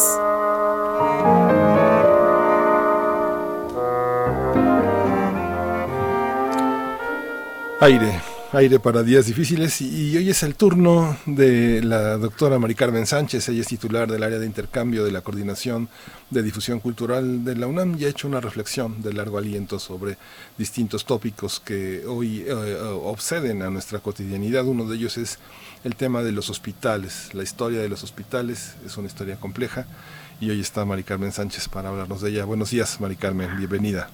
Hola, buenos días, ¿cómo estás, Miguel? Bien, aquí estamos Berenice Camacho. Y Berenice, perdón. Sí, no, no, no. No, no, no, muy buen día, con mucho gusto de poder saludarte, doctora Mari Carmen Sánchez. Ya lo decía Miguel Ángel, compleja la historia de los hospitales. ¿Por dónde le entramos a esta gran reflexión? Pues compleja, sí, larga, ¿no? Y entonces, bueno, pues trataré como en las otras ocasiones de hacer un, un breve relato, ¿no? De esta evolución de los hospitales en México, que pues que dé nada más ciertas luces de cómo cómo caminó este esta institución, ¿no? Eh, los ideales religiosos de la caridad y de la compasión, ¿no? Apuntalados en los principios cristianos de vestir al desnudo, alimentar al hambriento y atender al enfermo, son justamente los que están en el origen de los hospitales. Durante la Edad Media Europea, los hospitales funcionaron como organizaciones caritativas, generalmente vinculadas y atendidas por órdenes religiosas y que se mantenían de las donaciones de benefactores, fueran laicos o religiosos. Solían ser muy pequeños y subsistir en condiciones difíciles. Y aunque contaban con cierta atención médica, lo importante era la atención espiritual, es decir, asegurar a los cristianos una muerte en estado de gracia. Su papel esencial era entonces ser lugar para el refugio y el cuidado de enfermos pobres, pero también para otros desprotegidos de la sociedad, ¿no? Como peregrinos, ancianos y huérfanos. Como lugar especializado para la atención de enfermos, existieron los leprosarios. La Europa medieval, medieval perdón, llegó a tener cerca de 19 mil, aunque su intención primera era la exclusión de estos enfermos, pues su enfermedad era considerada muy contagiosa y se le temía. Cuando la peste llega a Europa en el siglo XIV, los leprosarios se van a convertir en hospitales para pestados y en, lugar, y en lugares para pasar las cuarentenas impuestas durante, epidemia, durante episodios de peste. En el México pre- prehispánico existieron espacios dedicados a la atención de viejos y enfermos. Parece incluso que Moctezuma II tuvo una casa para enfermos cerca de su palacio y otra en Culhuacán para guerreros heridos. Pero los hospitales novohispanos, desde luego, van a ser los que van a cumplir las funciones heredadas de la España y de la Europa medieval. Fueron a un tiempo asilos, orfanatos y sanatorios, aunque con el tiempo se van a ir convirtiendo en lugares solo para enfermos. Pobres, por supuesto, porque por lo general los ricos se atendían en sus casas. Muy pronto después de la conquista se fundaron hospitales para la atención de los enfermos y desprotegidos, pero también para la atención de las víctimas de las constantes y terribles epidemias que comenzaron a partir de ese momento. Entonces, así los hospitales cumplían con la función de servicio a Dios a través de la caridad, pero también fueron parte fundamental de la labor evangelizadora que junto a las iglesias construyó hospitales. Los hospitales novohispanos de la Ciudad de México estuvieron clasificados de acuerdo a la calidad étnica de sus habi- habitantes, es decir, recibían a cualquier tipo de enfermo cuando pertenecía a la condición social para la que estaba destinado. Por ejemplo, el primer hospital inaugura, fundado por Cortés en 1524, el de la Inmaculada Concepción, que sigue hoy, es el Hospital de Jesús, fue para españoles. Poco después se fundó el Hospital Real de San José de los Naturales para los indígenas. Luego se fundó el Hospital de San Juan de Dios, eh, lo fundó el hospital, eh, un médico, perdón, el, el médico Pedro López, que es el que conoce como el de, los desamparados, que es donde está hoy el Museo Franz Mayer. Eh, poco después también el Hospital del Espíritu Santo para españoles pobres y ya al finalizar el periodo virreinal el de San Andrés, que sí funcionó este como hospital general. También existieron otros hospitales, pero estos funcionaron para el tratamiento y reclusión de enfermedades particulares, sin importar la calidad de quienes la padecían, porque sus males, porque estos males eran considerados peligrosos, incurables o muy contagiosos.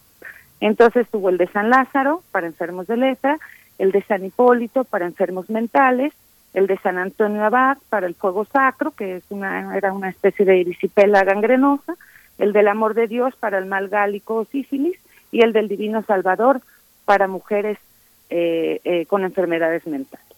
La organización, estructura y mantenimiento de todas estas instituciones fue de lo más variado. Algunos fueron atendidos por órdenes religiosas con voto de hospitalidad, como betlemitas, juaninos o hipólitos. Otros, fueron eh, otros se mantenían por, con el dinero de benefactores ricos o, con el dinero de los herederos de su fundador, otros más con limosna del arzobispado o de cofradías o de otras congregaciones religiosas, religiosas e incluso hubo quienes contaban con su propia hacienda eh, para, para beneficiarse y, y, y sacar adelante los hospitales. Eh, desde luego que el aspecto moral y religioso era un elemento fundamental para la vida cotidiana de los hospitales y formó parte de sus reglamentos. En 1585, el tercer concilio provincial mexicano señaló que la instrucción cristiana, la confesión, la administración de sacramentos, la misa y la sagrada sepultura eran obligaciones de los hospitales. Eso desde luego no excluyó a la práctica médica.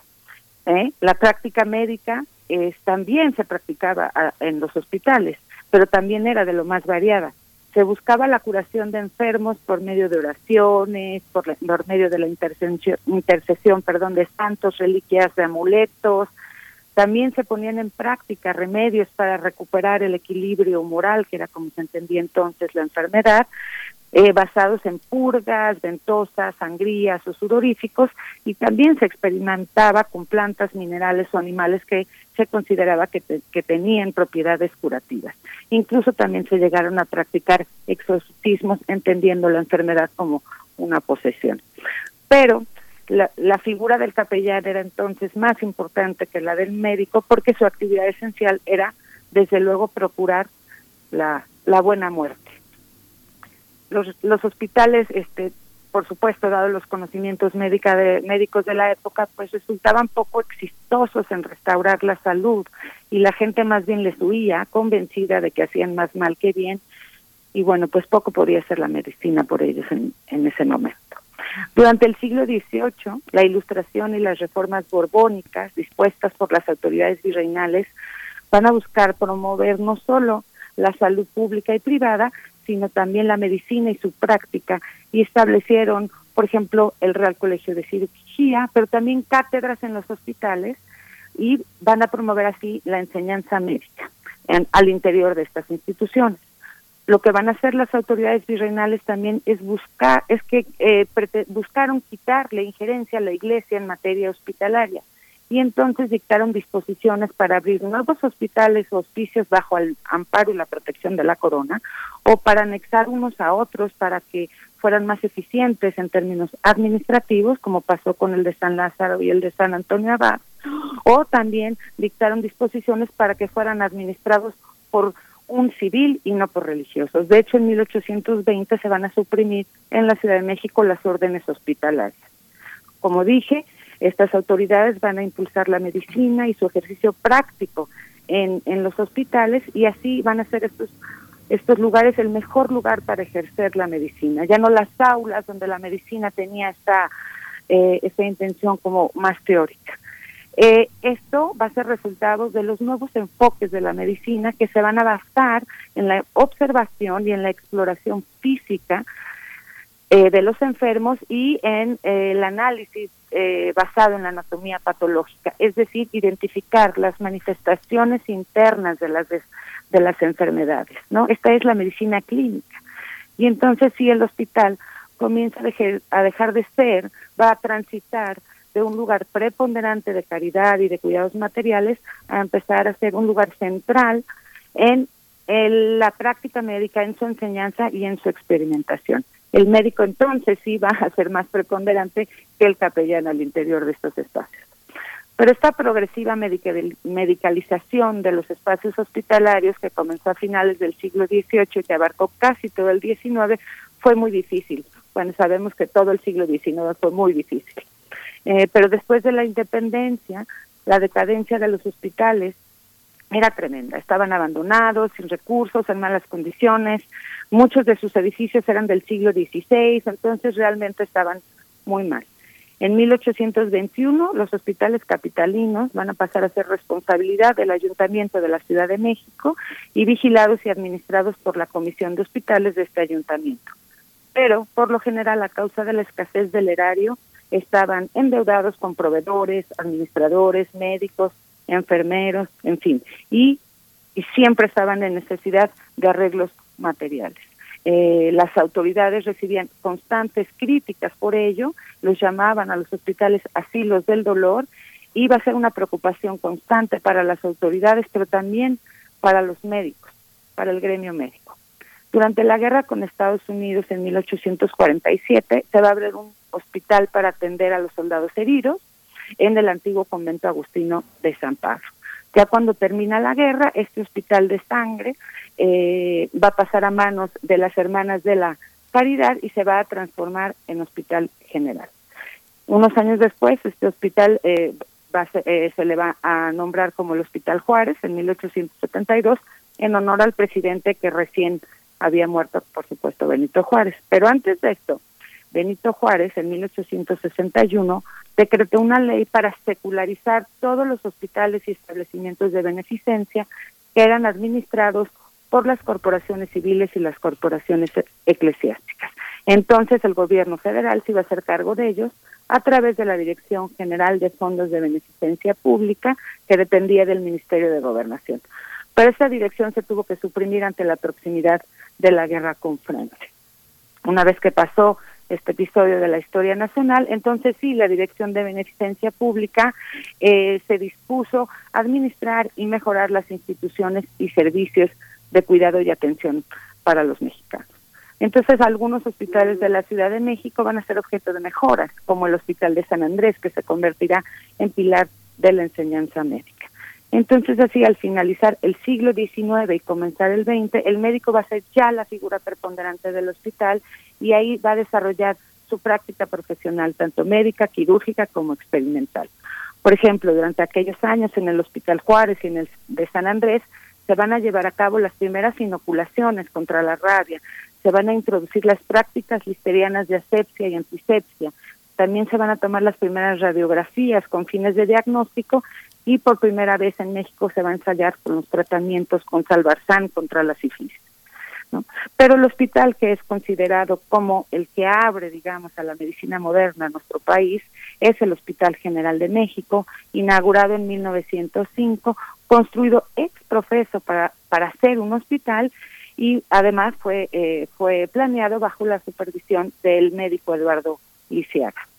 Eh, ya para terminar, solo quiero agregar que una vez que la Constitución de 1917 estableció la salud como un derecho de los mexicanos y una vez que el discurso posrevolucionario incluyó la salud como uno de sus logros, se va a impulsar el mejoramiento y el establecimiento de hospitales desde el Estado. Los gobiernos posrevolucionarios crearon instituciones para este cuidado como el Instituto Mexicano del Seguro Social, la Secretaría de Salubridad y Asistencia, pero fue el Plan Nacional de Hospitales durante la década de los 40 del siglo pasado, ¿no? que estableció, por ejemplo, el Instituto Nacional de Cardiología, el Hospital de Enfermedades de la, Nutri eh, de Enfermedades de la Nutrición y el Hospital Infantil, los que se van a convertir en punta de lanza de un nuevo sistema hospitalario moderno, bajo especialidades y darán pie a una nueva época para la medicina moderna en México. Y bueno, ese sería este breve recorrido por un tema verdaderamente largo, complejo y fundamental, ¿no? Como lo estamos viendo en estos momentos. Ahí es muy interesante señalar cómo lo que viene viene de la universidad, porque finalmente fue estos hospitales que mencionas, Mari Carmen, el hospital infantil que se inauguró, todos se inauguraron bajo el sexenio de Manuel Ávila Camacho, el primer hospital mayor de América Latina fue el hospital infantil y curiosamente lo inauguró Maximino Ávila Camacho el actor fundamental de la matanza de Topilejo, ¿no? que les valía un cacahuate, pero, pero realmente quien fue el, el, alma de todo esto pues fue Ignacio Chávez, ¿no? El Ignacio Chávez, desde luego. fue quien formó los institutos nacionales de salud bajo una ejida universitaria totalmente, que no solo estaba dirigida a gente eh, pobre, enferma, de escasos recursos, sino que es la enseñanza y la investigación. Por eso tenemos estos institutos tan poderosos que tenemos. Ahora, gran parte de ellos eh, para la atención de COVID, donde eh, tenemos pues grandes maestros, nuestros grandes maestros de la medicina están ahí. Y justamente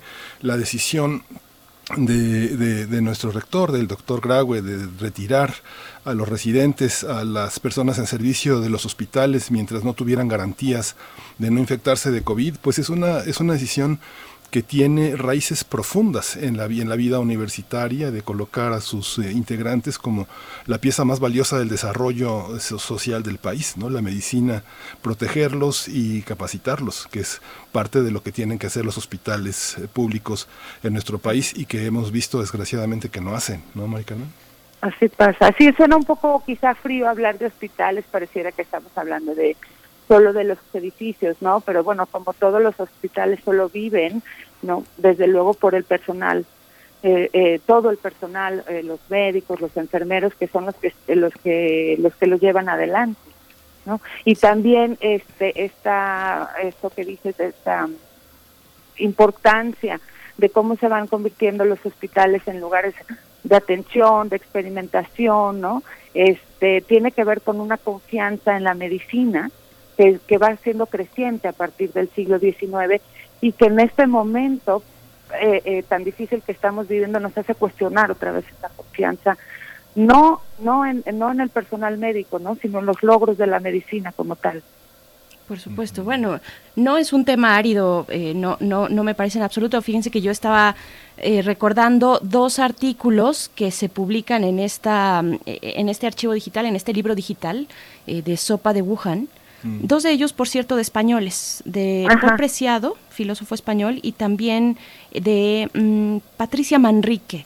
Es una filósofa española muy joven, nació en 1980. Bueno, Paul Preciado habla precisamente desde el ámbito eh, arquitectónico del resguardo que supone la eh, el, el, hospital como enfermedad, de la contención o concentración del peligro, del peligro en este caso de contagio, ¿no? Concentrar como estrategia sanitaria que, que ha variado, ella dice, eh, poco, eh, bueno, él dice, perdón, poco, Paul Preciado dice poco, ha variado poco desde, desde el principio, finalmente es una misma dinámica que se viene presentando ahora también en Europa y la compara con otras dinámicas como las de Corea del Sur, más hacia el oriente, pues, que, que tienen que ver más con la tecnología. Ya eh, entra en el rastreo, la tecnología tiene un papel muy importante. Eso por un lado, en cuanto a la arquitectura hospitalaria, pero también está Patricia Manrique, como lo mencionaba, que ella habla de la otredad de la idea de hospitalidad y cita a Levinas por ahí, Levinas que dice la hospitalidad es la acogida de la otredad precisamente y hace un desarrollo muy interesante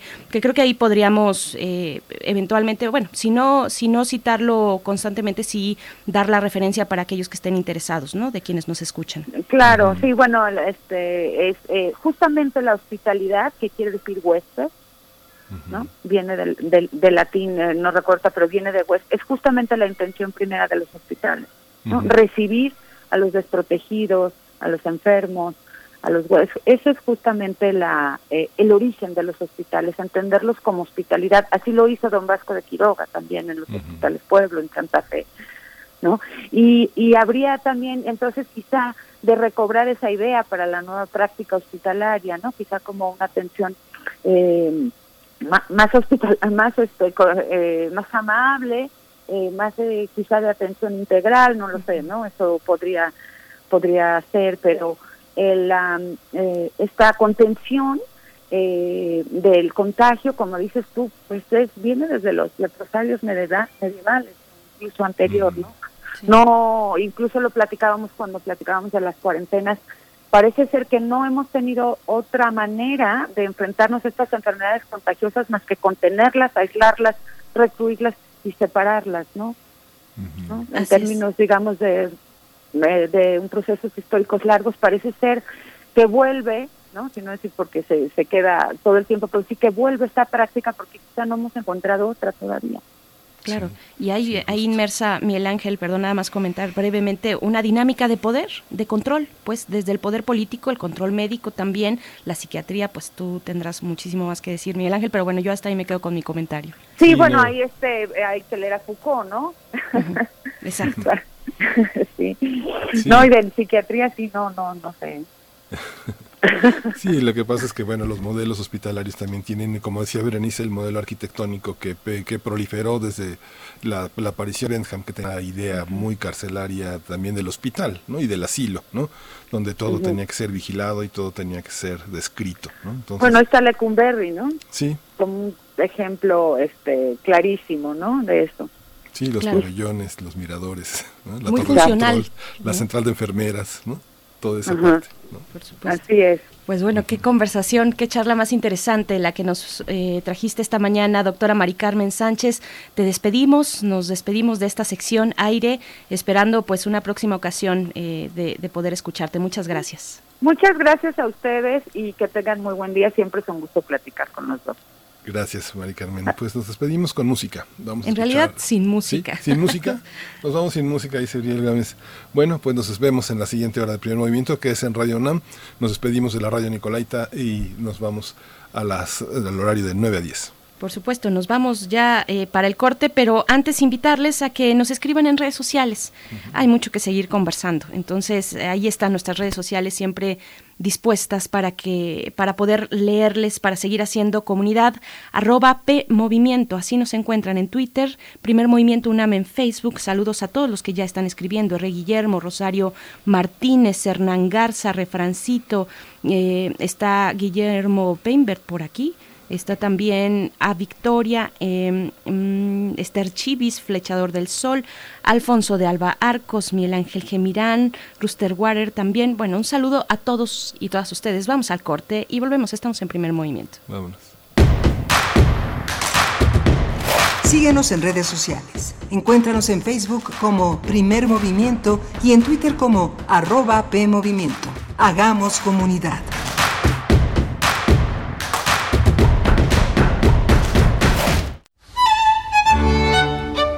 En la imaginación surgen las notas que quedan escritas para siempre en una partitura.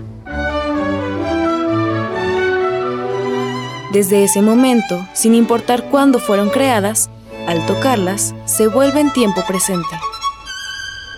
muchos instrumentos se juntarán en el mismo espacio y a una señal nacerá la pieza que entrará por tus oídos. Súmate a la experiencia de revivir la música. Escucha a la OFUNAM todos los domingos a las 12 horas por el 96.1 de FM. Radio UNAM, Experiencia Sonora. Hola, soy Citlali Rodríguez Mendoza y estoy en descargacultura.unam.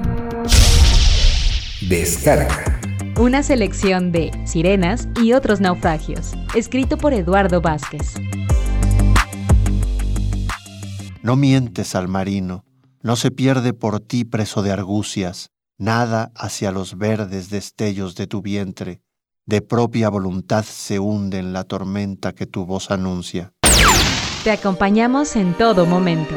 www.descargacultura.unam.mx En México, 7 de cada 10 mujeres sufren violencia en algún momento de su vida. En los últimos tres meses han sido asesinadas más de 900 mujeres. ¿Y el gobierno quiere resolverlo con esto? Antes de que la violencia se apodere de ti, cuenta. Cuenta hasta 10. Y saca la bandera blanca de la paz. Basta, presidente, no seas insensible. Las mujeres necesitamos protección. Alto a los feminicidios. Hazte responsable. PRD. Durante el distanciamiento físico a causa del COVID-19, la violencia familiar se ha incrementado en todo el mundo. En México, las mujeres y niñas estamos en peligro en donde deberíamos de estar a salvo. Aunque estés en casa, no estás sola. Si sientes que tu seguridad o la de tus hijas o hijos está en riesgo, habla con una amiga o vecina, acuerden un código de alerta, prepara una mochila de emergencia, llama al 911. Iniciativa Spotlight, programa puesto en marcha por la Unión Europea y las Naciones Unidas en alianza con el Gobierno de México. Maestro prevenido, vamos a grabar. Adelante. Soy Óscar de la Borbolla y quiero invitarlos a escuchar un nuevo programa, Las Esquinas del Azar. Óscar de la Borbolla. Sí, Juan, ¿qué estás? ¿Tú qué? estás haciendo aquí? Yo aquí trabajo. Juan, pues vengo a invitar a los radioescuchas de Radio UNAM a nuestro programa. ¿Nuestro? Es un espacio de diálogo para platicar de todo y en todos los lugares donde se puede platicar y a veces hasta donde no se puede o no se debe. Una producción de Radio UNAM y la Facultad de Estudios Superiores Agatlán. Las Esquinas del Azar. Todos los martes a las 10 de la mañana y retransmisión los viernes a las 18 horas por el 96.1 de FM. Radio UNAM. Experiencia sonora.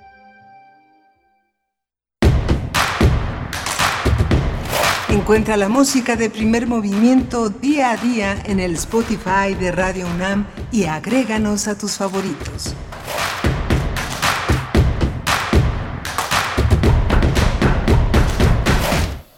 Muy buenos días, ya estamos de vuelta, de vuelta en primer movimiento. Bienvenidos, bienvenidas una vez más. Estamos iniciando nuestra tercera hora, son las nueve con tres minutos de la mañana y estamos, como siempre, a través del 96.1 de FM, del 860 de AM, con todo el apoyo del equipo de primer movimiento, tanto en cabina como de manera remota. Uriel Gámez eh, en la producción ejecutiva, está Socorro Montes en los controles técnicos y Miguel Ángel, Miguel Ángel Quemain también del otro lado del micrófono desde casa, en sana distancia todavía entrando a la etapa del semáforo naranja para la Ciudad de México, pero también para otros estados de la República. Eh, se suman, por supuesto, además del centro del país, Aguascalientes, Baja California Sur, Campeche, Jalisco, Michoacán, Querétaro, Quintana Roo, San Luis Potosí, Tamaulipas, Veracruz, Yucatán, Zacatecas, eh, Chiapas, Chihuahua, Durango, Guanajuato, Jalisco, en fin, todos eh, eh, en este semáforo y a, la y a la expectativa, Miguel Ángel, también.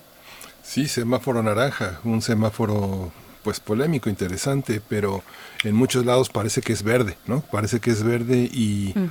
no, tal vez no ha habido la suficiente comunicación, la suficiente eh, aterrizaje de todas las particularidades dentro de la, de, la, de la sociedad, de los diferentes sectores que a veces están informados solo con la pedacería informativa que ofrecen los noticieros a lo largo del día, toda esta información que fundamentalmente está concentrada sobre lo político y no sobre esta necesidad de información como en sexenios anteriores toda la información que tenía que comunicar el gobierno federal la pagaba, pues ahora muchos medios que han vivido del interés comercial, pues solamente privilegian la información política sobre la información ciudadana y mucha mucha gente no tiene información, no hay grandes cuadros desplegados, la, prácticamente la, la información que hay viene pues de los gobiernos locales, del gobierno federal y tenemos poca información. Tal vez por eso es muy fácil atribuirle a la gente ignorancia, despreocupación, a, este, absurdidad en la manera de- de- de- de movilizarse, pero tiene que ver mucho, Berenice, con la con la calidad de la información, Leo, eh, esta idea de país polarizado que tenemos que siempre ha estado polarizado, ¿no? Siempre es América Chivas o Chivas Cruz Azul o Cruz Azul América. Es un país polarizado por el box, por los deportes, por la lucha libre.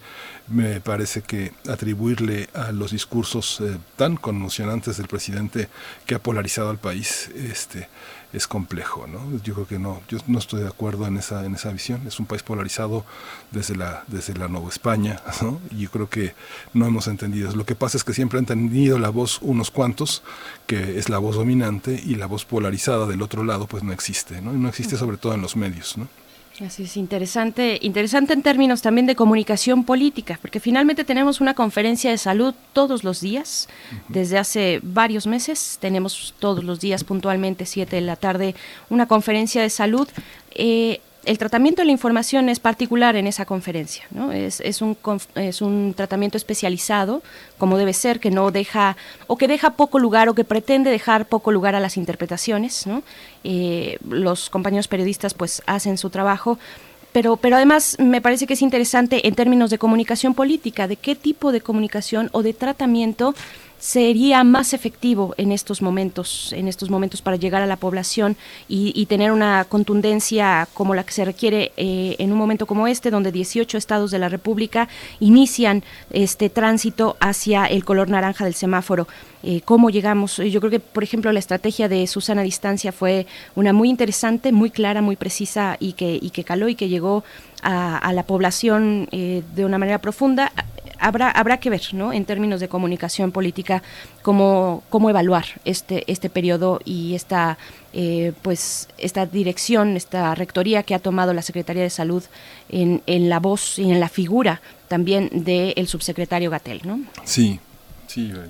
Bien, pues nos vamos con, con la poesía necesaria. Hoy en la voz de Miguel Ángel Quemain, él tiene eh, pues este privilegio de compartirnos la poesía cotidiana eh, para después llegar a nuestra mesa, nuestra mesa del día, el periodismo independiente en México. Hay que seguir conversando precisamente ahora que hablamos de comunicación, del periodismo independiente en nuestro país, los distintas, las distintas formas de ejercer el periodismo, cuándo es negocio, cuándo es una, un ejercicio de libertad de expresión y de prensa. eh, y vaya que hay mucho que decir y mucho camino recorrido en una senda pues muy violenta eh, por parte del periodismo en, en un país como este. Vamos a conversar con Alejandra Creil. Ella es periodista de investigación en MX. Eh, y también pues reconocida múltiples premios ah, en esa en ese ejercicio del periodismo de investigación y también con Daniela Pastrana, periodista y fundadora del medio de prensa digital Pie de Página. Eh, Pie de Página, que es esta parte digital, virtual de periodistas de a pie, eh, una expresión digital de periodistas de a pie. Entonces, bueno, vamos a estar eso, en eso, en esos temas en nuestra mesa de este día y después tenemos Biosfera en equilibrio, Miguel Ángel. Sí, tenemos Diosfera en Equilibrio con Clementina Kiwa, que es una gran difusora de la ecología en México. Y bueno, quédese con nosotros hasta entonces. Por supuesto, vámonos con la poesía necesaria. Vamos. Primer movimiento. Hacemos comunidad. Es hora de Poesía Necesaria. Pues hoy toca el turno a Vicente Quirarte. Es un, eh, poema que está en el material de lectura eh, 198, es editado por la Dirección de Liter- Literatura de la UNAM y tiene un prólogo muy interesante de otro poeta y de otro escritor que es Eduardo Casar. Dice que Quirarte es una de las, eh, la poesía en Vicente Quirarte es una de las más bellas armas que se han inventado para luchar por la vida y dice que en los poemas de Vicente Quirarte siempre hay batallas, impaciencia sobre otra piel, que sin cesar se tensa, atabales, corazas, estrategias, navíos. Y este poema que voy a leer no, no desdice eh, el dicho de Eduardo Casar. Son, forma parte de Puerta del Verano, un poemario amplio de Quirarte y forma el primer poema de tres poemas de Carrara. Lo vamos a acompañar con Hotel, Dulce Hotel de Joaquín Sabina, el regreso a los hoteles eh, con el semáforo naranja, con una ocupación pues estricta, pero hay un regreso al hotel, al Dulce Hotel, y este es el poema de Vicente Quirarte. Dice, una mujer y un hombre pueden, por ejemplo, entrar en un hotel ese templo escondido que de ser invocado se aparece y amarse a plena luz del día. Pero una mujer y un hombre deben antes entrar en un cine, aunque jamás se enteren de lo que pasa en la pantalla, y él mire la pelusa de durazno en su mejilla, y ella le oprima el muslo cuando sienta miedo o una mujer y un hombre pueden salir a caminar y que la mano de él parezca prolongación de la cintura de ella, y que entonces sea mayor la cadencia del caminar de la mujer, pues a eso solo se parece un barco bogando en alta mar en el umbral de la primavera. O pagar el café ya frío cuando los ojos y las manos han dicho sí mil veces, y ya sin tocarse, hacerse o decir nada, una mujer y un hombre pueden, finalmente, entrar en un hotel y darse el cuerpo, dejar abierta la ventana para que pasen la brisa caliente de los parques, el rumor de los que salen del cine, las campanas golpeando contra tazas, la débil voz que va diciendo así.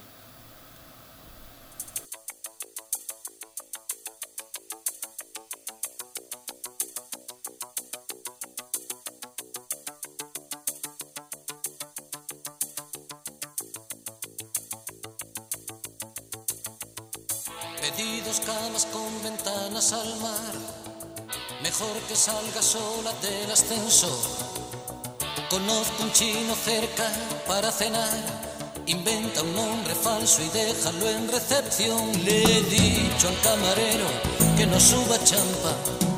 Un siglo y tres minutos cuando vas a llegar. Prepararé un canuto bien cargado en tu honor. La llave está en la puerta, cuarto 72. Hotel, dulce hotel. Hogar, triste hogar. Estatuas de sal.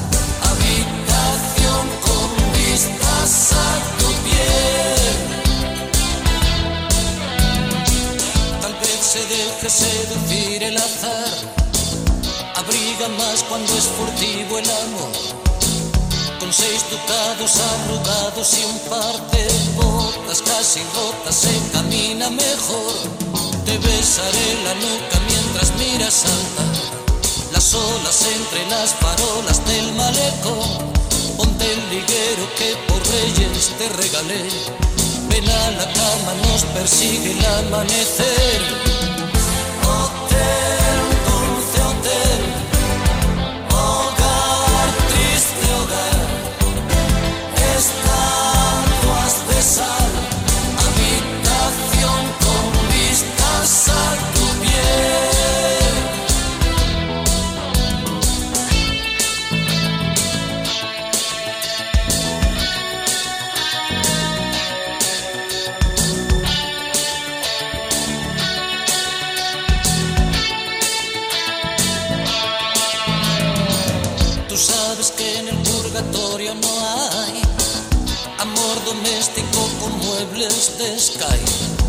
Que no quieras, que no quiero querer. Echarle leña al fuego del hogar y el deber, la llama que me quema cada vez que te ve. Me dice que es absurdo programar el deseo. Al cabo de unos años estaríamos los dos, adultos y aburridos frente al televisor. Hotel, dulce hotel,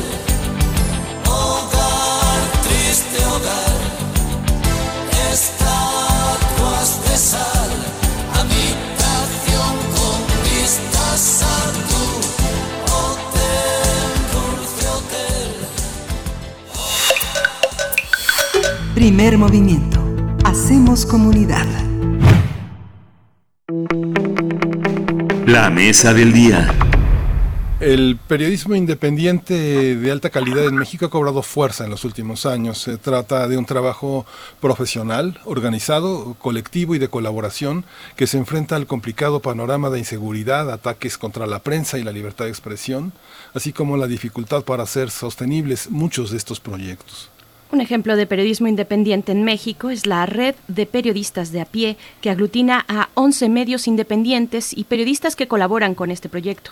Otro ejemplo es la revista MX, un espacio digital que se enfoca en la generación de contenido propio a través de reportajes de investigación, entrevistas y análisis de coyuntura. Cada día las y los periodistas tienen que realizar su labor en condiciones sobre todo de inseguridad Cabe señalar, por ejemplo, que el artículo 19 documentó 609 agresiones a periodistas el año pasado.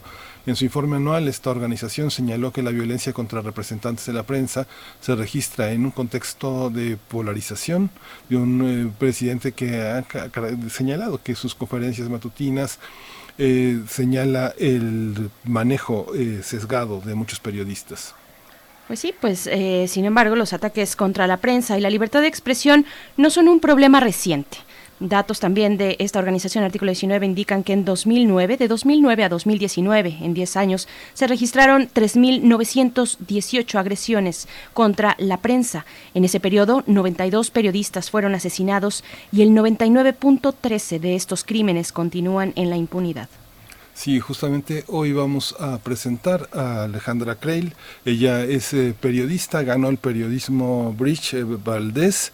Es una de las periodistas independientes eh, a lo largo de toda su trayectoria. Hoy está en MX, pero es una periodista que se ha ganado el derecho de usar su nombre como el de una periodista, una periodista independiente. Alejandra, qué gusto, qué orgullo tenerte aquí el gusto es completamente mío. Muchas gracias por la invitación y saludos a, la audiencia que nos está escuchando en estos momentos. Gracias, gracias Alejandra, bienvenida. También damos eh, la bienvenida esta mañana eh, a Daniela Pastrana. Ella es periodista y fundadora del medio de prensa digital Pie de Página y también pues, se encuentra en esta configuración de no solo de, periodistas, sino de mujeres periodistas que están haciendo periodismo de investigación, que están impulsando proyectos importantes eh, para dar un impulso, un impulso importante, nuevo en su momento, ya llevan varios años en su, en su camino, en su andar, pero finalmente un impulso importante al, a la prensa a la prensa, al derecho a estar informados en este país. Daniela Pastrana, muy buenos días, bienvenida. Buenos días, gracias por la invitación. Daniela, pues vamos a empezar. Yo quiero empezar eh, por decirte que cuando tú preguntas, tanto en una conferencia mañanera como en una conferencia vespertina, la pregunta viene de un periodista independiente, un periodista que no tiene intereses que defender o un patrón al que cuidar. ¿no? ¿Qué diferencia hay entre plantear una pregunta desde la independencia, establecer una investigación desde la independencia a establecerla desde un órgano comercial con intereses, con batallas eh, por ganar o perder, pero con batallas para las dos. Pero empezamos contigo, Daniela. Eh, mira, hay, hay una diferencia clara cuando uno es periodista independiente o cuando uno tiene un medio independiente, pues eh, tú eres tu dueño tú decides qué preguntas, tú decides qué haces, tú decides cuál es tu agenda. Y eso puede tener algunas limitaciones a veces, eh, que podemos hablar ampliamente de eso, pero puede tener limitaciones porque a veces no alcanzas a ver todo, ¿no? Porque no tienes retroalimentación, que eh, eh, ese, es una de las cosas más importantes que que necesitamos los periodistas. A veces es un gremio que puede ser muy soberbio. Entonces a veces uno piensa que tiene la única razón y, y ya. Entonces sirve tener retroalimentación de otros editores, sirve tener clara la línea editorial. Yo vengo de medios tradicionales, yo estuve, yo empecé en Reforma y luego estuve en La Jornada, muchos años. Y, pero bueno, tienes la ventaja de que tú decides eh, y nadie más decide por ti. Eh, cuando tienes cuando vienes de cuando estás en un medio tradicional pues también depende de qué medio. Eh, hay unos medios que te dan muchísima muchísima más libertad que otros. Claramente los de televisión y, los electrónicos no siempre son así.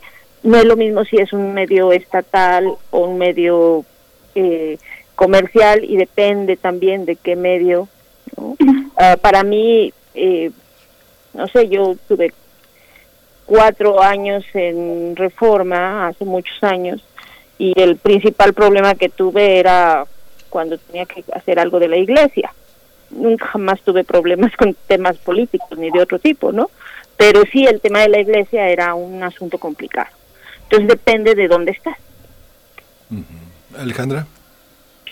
Bueno, em, en nuestro caso, por ejemplo, en, en MX, em, pues trabajamos más temas a profundidad, ¿no? Hacemos eh, muchas más investigaciones, entonces no, no lidiamos cotidianamente con, con esto de ir a una conferencia a preguntar, lo hemos hecho eh, en contadas ocasiones. Eh, sin embargo, la verdad es que en estos tiempos estas conferencias se han vuelto un nuevo escaparate para poner temas en la agenda y eso es muy importante para, para medios como nosotros y para otros que no tienen, digamos, este eh, alcance eh, como los medios, como lo tienen los medios tradicionales. ¿Por qué? Porque sabemos muy bien que la, que la agenda está de alguna forma monopolizada en esta administración y, y ayuda muchísimo ir y preguntar sobre el tema que ya se investigó para que ese tema se retome en diferentes espacios y tenga un alcance mayor. Entonces, eh, vamos, si bien no tenemos una, una línea editorial que nos marque qué se pregunta o que no, sí, es, sí son herramientas que utilizamos para colocar nuestros temas en la discusión pública, ¿no? Para impulsar esos temas que nos ha llevado bastante tiempo investigar y, y que, bueno, también sabemos la importancia que tiene de, eh, para que llegue a la sociedad. Hablamos de periodismo de investigación, pero también al mismo tiempo de periodismo independiente. Ese es un cruce interesante para nuestro país. Yo les preguntaría algo muy sencillo. Eh, ustedes como periodistas eh, que cotidianamente pues están llevando a cabo eh, esta profesión en esos términos, en los términos de la independencia y de la investigación, ¿hay lectores en México, lectores, lectoras en México para este tipo de periodismo? ¿Cuál es esa dinámica en torno a, a la prensa y sus lectores? Una prensa de largo aliento. Tenemos por supuesto, es inevitable pensar en Estados Unidos, en Estados Unidos y su larga data de periodismo de investigación eh, desde principios del siglo pasado, ¿no? pensaría yo, eh, eh, periodistas que de alguna manera se acercaron a las grandes construcciones de, de, ese país, grandes construcciones urbanas, de puentes, y empezaron a rascar en la corrupción, en la corrupción de las constructoras con los con los gobiernos, con, los, con el gobierno federal particularmente. Entonces tenemos muchos referentes ahí, pero ¿dónde está parado México en ese sentido, Daniela Pastrana? Gracias. Pues mira, es que, bueno, Alejandro lo sabe muy bien porque lo he repetido como ocho años, diez años. Yo estoy convencida que el periodismo de investigación o el periodismo de profundidad eh, lo puedes hacer eh, cubriendo una conferencia, haciendo diario, o lo puedes hacer con periodismo de largo aliento. A mí las, el, digamos, los apellidos que le ponemos al periodismo y que le solemos poner, sobre todo en los últimos 20 años, no me gustan. Con todo y que nosotros tenemos la bandera del periodismo social, yo también creo que todo el periodismo debe ser social, pero esto de investigación, de, de profundidad, es periodismo.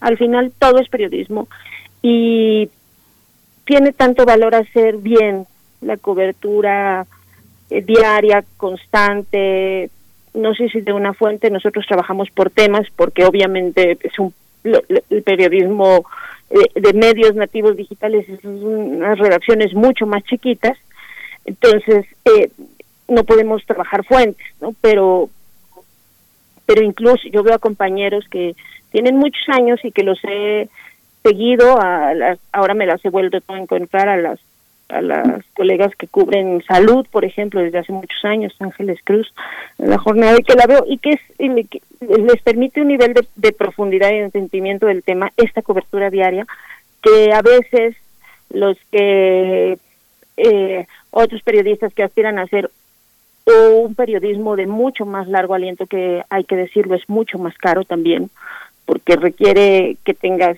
el espacio, el tiempo y, y, la posibilidad económica de hacer una investigación y dedicarte a ella tres meses, seis meses.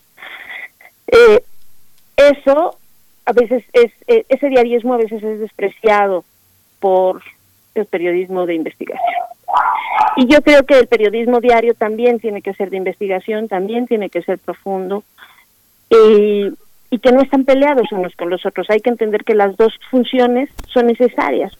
O sea, necesitamos una buena cobertura diaria de lo que está pasando cotidianamente ahorita, si tenemos una pandemia o cuando están las caravanas de migrantes o cuando eh, cuando hay un atentado al jefe de la policía en la Ciudad de México. Tenemos que tener una buena cobertura y una cobertura muy profunda y al mismo tiempo tenemos que tener espacio para hacer estas investigaciones de largo aliento o de, mediado que requieren otro tipo de especialización y que también debes tener en estos equipos de trabajo que permitan hacer investigaciones, bueno, como las que hemos visto efectivamente los últimos 15, 20 años en este país, que es cuando eh, este tipo de periodismo se ha hecho como nunca en México y es, tenemos, estamos llenos de buenos periodistas, o por lo menos no llenos, pero sí hay muchísimo buen periodismo de largo aliento en los últimos 15 años, ¿no?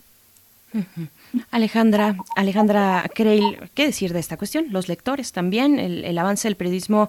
Eh, sí, yo, yo he eh, ya mm, tenido esta noción de que a muchos periodistas mm, les cansa un poco, no les, no les eh, agrada todavía la idea de mm, ponerle algún adjetivo al periodismo, periodismo de investigación, periodismo independiente. ¿Qué opinas tú?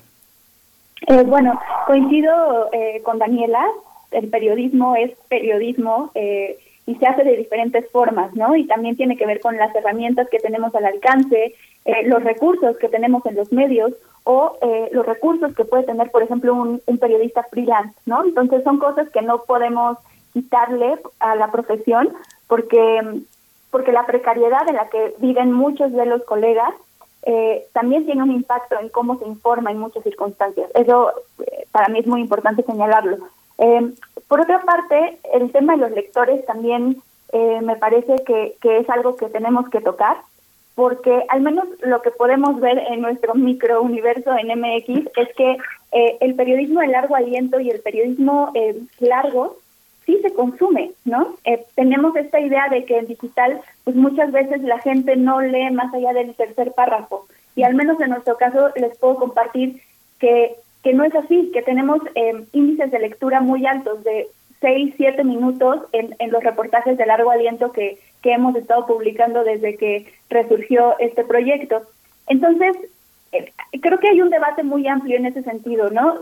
Claro que es súper importante el periodismo eh, diario, porque vamos, ahí sacamos también los que trabajamos un periodismo un poco más de largo aliento, pues esas pistas que nos sirven para investigar más allá. Creo que más bien son, son diferentes áreas que se conjugan para cumplir una misión social que, que tenemos todos y cada uno de los periodistas que trabajamos en este país, ¿no? que es mantener una sociedad informada y darle herramientas desde la nota diaria hasta un reportaje más a profundidad a un ciudadano o una ciudadana eh, que le sirva, que le sea útil para ya sea entender su, su realidad o tomar una decisión al momento de, eh, no sé, una contienda electoral es decir, el, periodismo cumple diferentes funciones y, cada tipo de periodismo que se hace eh, colabora a, ese a ese fin mayor, vaya, ¿no? Que es esto de, pues, cumplir con su con su labor social.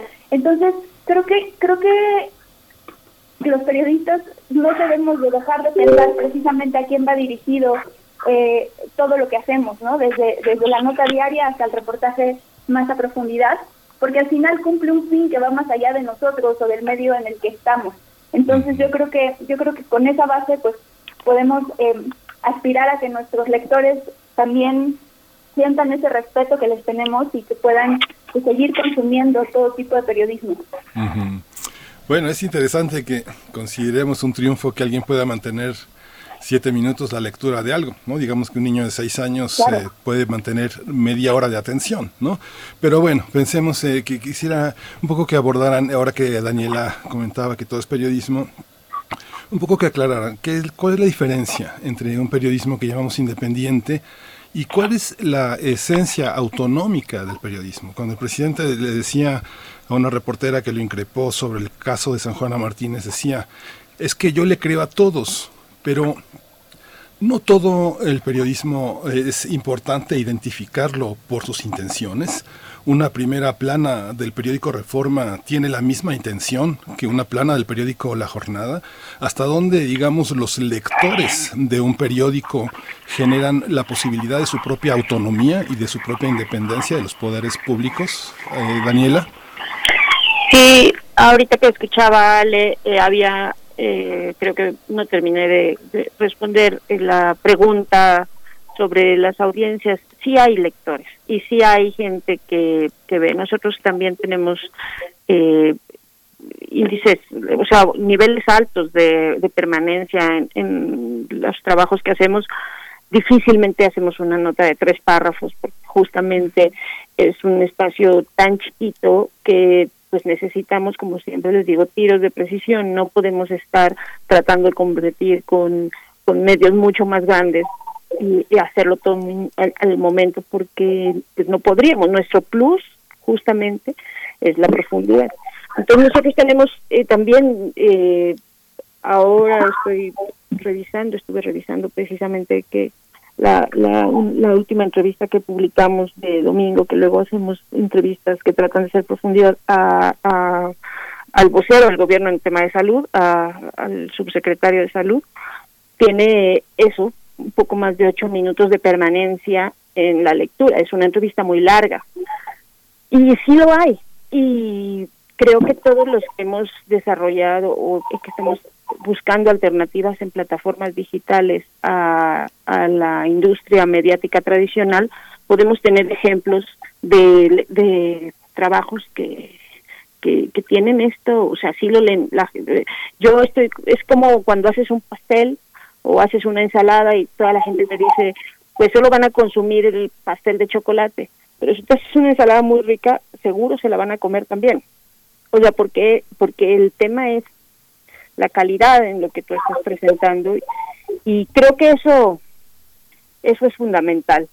Eh, sobre todo para los que queremos, o sea, los que no tienes un vamos un, un, un capital eh, importante más que tu más que tu nombre y más que tu trabajo, que eso es lo que pasa con muchos medios independientes y con mucho trabajo independiente, pues no tienes eh, eh, eso que puede tener un gran medio, ¿no? New York Times, o sea, no, tú no tienes ni esas 100 años ni ese poder económico para eh, estar, porque el periodismo cuesta y eso hay que decirlo.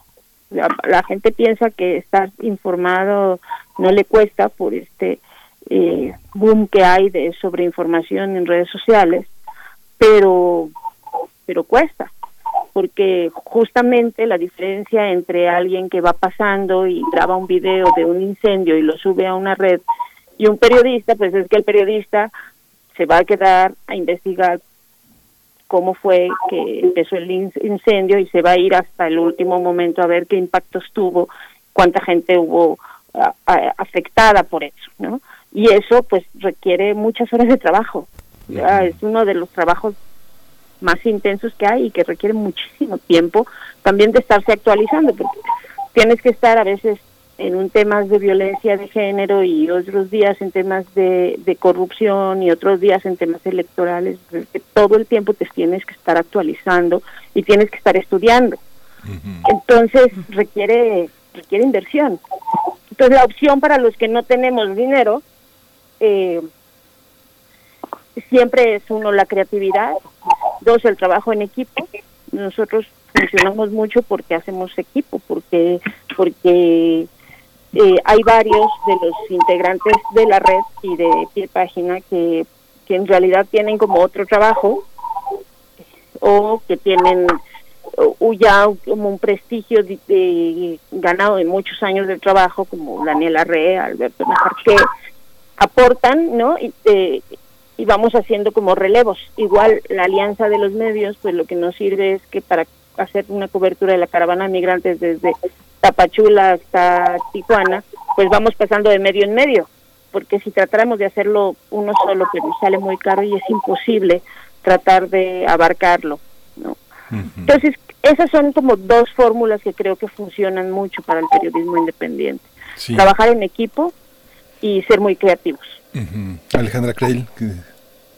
Eh, bueno, pues, respecto a lo que lo que comentaban, ¿no? De, de si el lector puede em, tener la información adecuada para tomar decisiones a partir de, de los medios, em, pues bueno, creo que creo que no debemos de subestimar a nuestros lectores y que los lectores son capaces también de darse cuenta eh, pues de que sí hay líneas editoriales que a veces se marcan en, en muchos medios tradicionales eh, o nativos digitales, etcétera.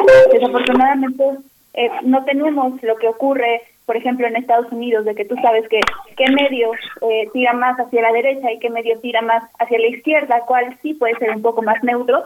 Quizá aquí no lo tenemos tan claro, eh, digamos, que, que del mismo medio salga esa información. Sin embargo, pues sí es visible también en las coberturas, ¿no? Entonces, eh, creo que a veces pecamos, insisto, en, en subestimar a nuestros lectores. Nuestros lectores son eh, completamente independientes e inteligentes y saben muy bien lo que leen y por qué consumen lo que consumen. Entonces, eh, creo que creo que no hay que quitar eh, el, el, ojo de ahí, ¿no? De, de reconocerles el poder que tienen también de tomar decisiones hasta incluso en el momento en el, en el que consumen algún tipo de información. Se hace necesario por decirlo con alguna figura, bajar las cartas, ¿no? Bajar las cartas a la mesa. Es un poco lo que estaba comentando Miguel Ángel Quemain, distinguir entre los medios, aquellos que son un negocio, por ejemplo, eh, aquellos que abanderan en lo oculto intereses personales muy importantes, muy fuertes. Eh, ¿cómo, ¿Cómo estamos en ese sentido? Fíjense que aquí en nuestra audiencia nos están comentando, ya van varios comentarios que hacen referencia a este tuit que lanzó el fin de semana, el viernes, eh, John Ackerman. Eh, un, un tuit que le ganó pues muchas críticas cuando habla de una definición de periodismo muy específica. Eh, habla de los sicarios, el sicariato de los medios. ¿Cómo empezar a distinguir? Dice el presidente, por otro lado, como cita Miguel Ángel, que él le cree a todos le cree a todos, pero por otro lado también desde esa tribuna, pues hace tabula rasa en muchas ocasiones sobre los enemigos que se encuentran en los medios. ¿Cómo empezar a distinguir estas cuestiones, Daniela Pastrana? Mira, es una cosa eh, compleja. Ahorita que es que escucho Sillón Ackerman y luego pienso en San Juana y, y, que realmente tenemos problemas porque hacer una defensa gremial a ultranza de, o sea, de, es decir, todos los periodistas, nada más por ser periodistas, necesitamos como defendernos y cuidarnos, dices, no, yo, perdón, pero yo no voy a defender ni ocupar 30 segundos de mi vida para defender a, a Javier Alatorre. o sea, no lo voy a hacer. Y creo que hay una parte que nos tiene que llamar a todos a, a serenarnos, a reflexionar, a saber para qué queremos ser periodistas, cuál es el sentido que nos motivó alguna vez a ser periodistas y a tratar de elevar los estándares éticos. La red de periodistas de API ha trabajado muchísimo tiempo en trabajo en el tema de, de, defensa del periodismo, pero desde un punto de vista de la, de la o sea, preventivo, de la capacitación, de subir los, los niveles de calidad. Somos un gremio ciertamente soberbio, porque mucho tiempo estuvo ligado al poder, mucho, muchísimos años, demasiados años eh, los defensores de derechos humanos siempre cuando estábamos discutiendo todos los temas de mecanismos de protección a periodistas hace ya algunos años, les decía tienen que ser pacientes con nosotros porque pues en los setentas mientras los activistas eh, eran asesinados nosotros estábamos abrazando a los presidentes. Entonces nuestra vida independiente es muy cortita, es de los últimos 20 años, 20, 25 años. Y tenemos que aprender a ser independientes. O sea, tenemos que aprender a que, que, que esa independencia también requiere mucha, o esa libertad, requiere mucha responsabilidad porque trabajamos con información, con información que determina que la gente pueda tomar una u otra decisión por esta información que está tomando. Entonces nosotros tenemos que aprender que eso requiere mucha responsabilidad y que no, no, no puede ser que cuando nos conviene eh, eh, citamos a la ONU, ¿no? Porque la ONU, y cuando no nos conviene, porque la ONU no dice lo que no pensamos, entonces no no está bien la ONU. Estoy poniendo un ejemplo muy muy muy quizá no, no es muy afortunado porque tendría que explicarles todo el contexto de una discusión que tuve con una reportera del equipo sobre eso. ¿no? Pero es así, o sea, a veces lo que, lo que sirve para que se reafirme lo que queremos decir, pues ahí está ese entrevistado. Y lo que no sirve, entonces eh, ese no va, porque no hemos aprendido nosotros la responsabilidad que lleva, o sea, nos quedamos con esta soberbia de pensar que tenemos toda la razón y perdimos lo más esencial o hemos perdido lo más esencial que es la capacidad de escuchar y de hacernos preguntas, que eso es fundamental. El, lo, primero que un, periodista que se queda sin dudas y que cree que tiene ya todas las respuestas, pues entonces ya para qué es periodista. ¿no? Siempre necesitamos tener esa curiosidad, siempre necesitamos tener esa apertura para tratar de entender algo y poder transmitirlo a los demás. Y creo que es en ese camino hemos avanzado mucho en los últimos años, obviamente, y además con un costo muy alto por todos los periodistas, colegas asesinados, desplazados, amenazados, eh, desaparecidos. Eh, pero todavía tenemos que aprender más y tenemos que hacer muchísimo más reflexión de qué queremos, o sea, qué periodismo queremos construir. No somos nada sin ese hambre de, curiosidad que nos carcome en muchas ocasiones, Daniela Pastrana. Alejandra Creil, ¿qué decir? ¿Cómo empezar a despejar la multiplicidad de circunstancias? De circunstancias, por supuesto, eh, que, donde el periodismo se ejerce a veces de manera, eh, pues con, tres pesos, ¿no? Eh, creo que decía por ahí Julio Astillero, producciones con lo que hay, con lo que haya, algo por el estilo. ¿cómo, ¿Cómo empezar a, a despejar esas circunstancias, pero también los intereses detrás. Eh, no, no, estamos, vaya, no, no somos un, un, recipiente vacío, sino que tenemos una serie de, de, impulsos, de preferencias dentro también, y por muy independiente que queramos hacer y objetivo el periodismo, ¿cómo empezar a, a distinguir estas cuestiones, Alejandra? Claro, bueno, pues creo que reforzaría un poco lo que ya comentó eh, Daniela, el tema de que cada periodista tenemos la responsabilidad de lo que estamos informando, de cada palabra que ponemos en una nota o en un reportaje, y que tenemos también esa obligación que ya mencionó Daniela de pues eh, mejorar nuestros estándares de calidad al momento de investigar, al momento de reportear, porque precisamente es una gran, gran responsabilidad lo que va a llegar eh, a una audiencia, ¿no? Que, que, insisto, pues eso le va a servir para tomar una decisión, para tener un punto de vista, va a tener un panorama quizá más amplio sobre un tema. Entonces, eh, eso, eso por una parte. Segundo, eh, respecto a lo que pasó con, con Ackerman y lo que viene pasando toda esta administración, sobre todo, más no exclusivamente, em, sobre los ataques a los medios viniendo desde una tribuna gubernamental, ¿no? Los señalamientos, eh, que desembocan en muchas cosas, en amenazas, en violencia digital, ¿no? Ataques digital a las redes de las y los colegas, em, estos ejércitos de bots que comienzan a, agredir a, las colegas, eh, que se incrementa sobre todo cuando son mujeres periodistas. Em, pues estamos viviendo también otra parte, ¿no? Que, que si bien tenemos una historia, como, como ya se mencionó aquí, eh, pues también es importante recordar que el periodismo es necesario para construir democracias sólidas, ¿no? Entonces es súper peligroso que tengamos una administración que esté eh, lanzando ese tipo de comentarios para desprestigiar eh, el trabajo de, las y los periodistas en este país, ¿no? Y que, y que mm, se apele porque seamos solamente eh, voceros de los discursos oficiales y que no nos estemos cuestionando si lo que se dice o lo que no se dice em, es real, ¿no? O cuáles son los intereses que hay detrás de esas omisiones que también existen. Em, es, muy, es muy peligroso que, que se apele a que solamente tengamos que reportar lo que el mismo gobierno cree que está bien o que solamente tengamos que reportar lo que se dice en una conferencia, ¿no? Eh, porque es peligroso porque pues entonces caeríamos en un solo discurso y no tendríamos eh, otras herramientas que, que ayuden a tomar decisiones eh, a nivel sociedad. Entonces, bueno, creo que creo que lo primero que tendríamos que hacer es también comenzar a, revalorizar lo que es el periodismo y lo que significa en la construcción del país que queremos llegar a ser, ¿no? Em, eso, eso, es fundamental y pasa también por lo que lo que ya habían mencionado, que es el tema de, de las condiciones en las que estamos trabajando. Eh, el tema más grave es que cualquier colega puede perder la vida por hacer su trabajo en este país. Y pasan los exenios, cambian eh, los gobernantes, cambian los nombres eh, en, en, administración pública y a las y los periodistas pues lo siguen matando. Y no solo es eso, es lo que ya mencionó eh, Daniela, son los desplazamientos, es pues la autocensura también, las amenazas y bueno, ahorita lo que está súper presente es el tema de los ataques digitales.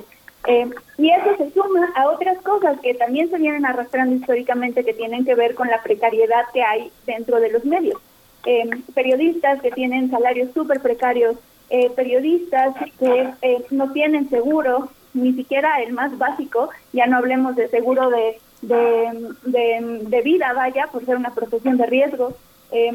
es decir, hay, hay muchas, muchas fallitas que tenemos que considerar porque si no tenemos un periodismo que se pueda ejercer en las mejores condiciones, ya sea de seguridad, ya sea de, em, condiciones laborales dignas, pues tampoco vamos a poder aspirar a tener cada vez mayor eh, calidad en el periodismo que realizamos. Vamos, no es una justificación de que, de que no se realice el periodismo eh, eh, con la mayor calidad posible, pero son factores que tenemos que contemplar al momento de, de decir bueno, pues hay, hay otras cuestiones que se tienen que contemplar. Y claro que hay otras otros personajes, como, como el que ya mencionó eh, Daniela, que pues sí responden a intereses muy claros, ¿no?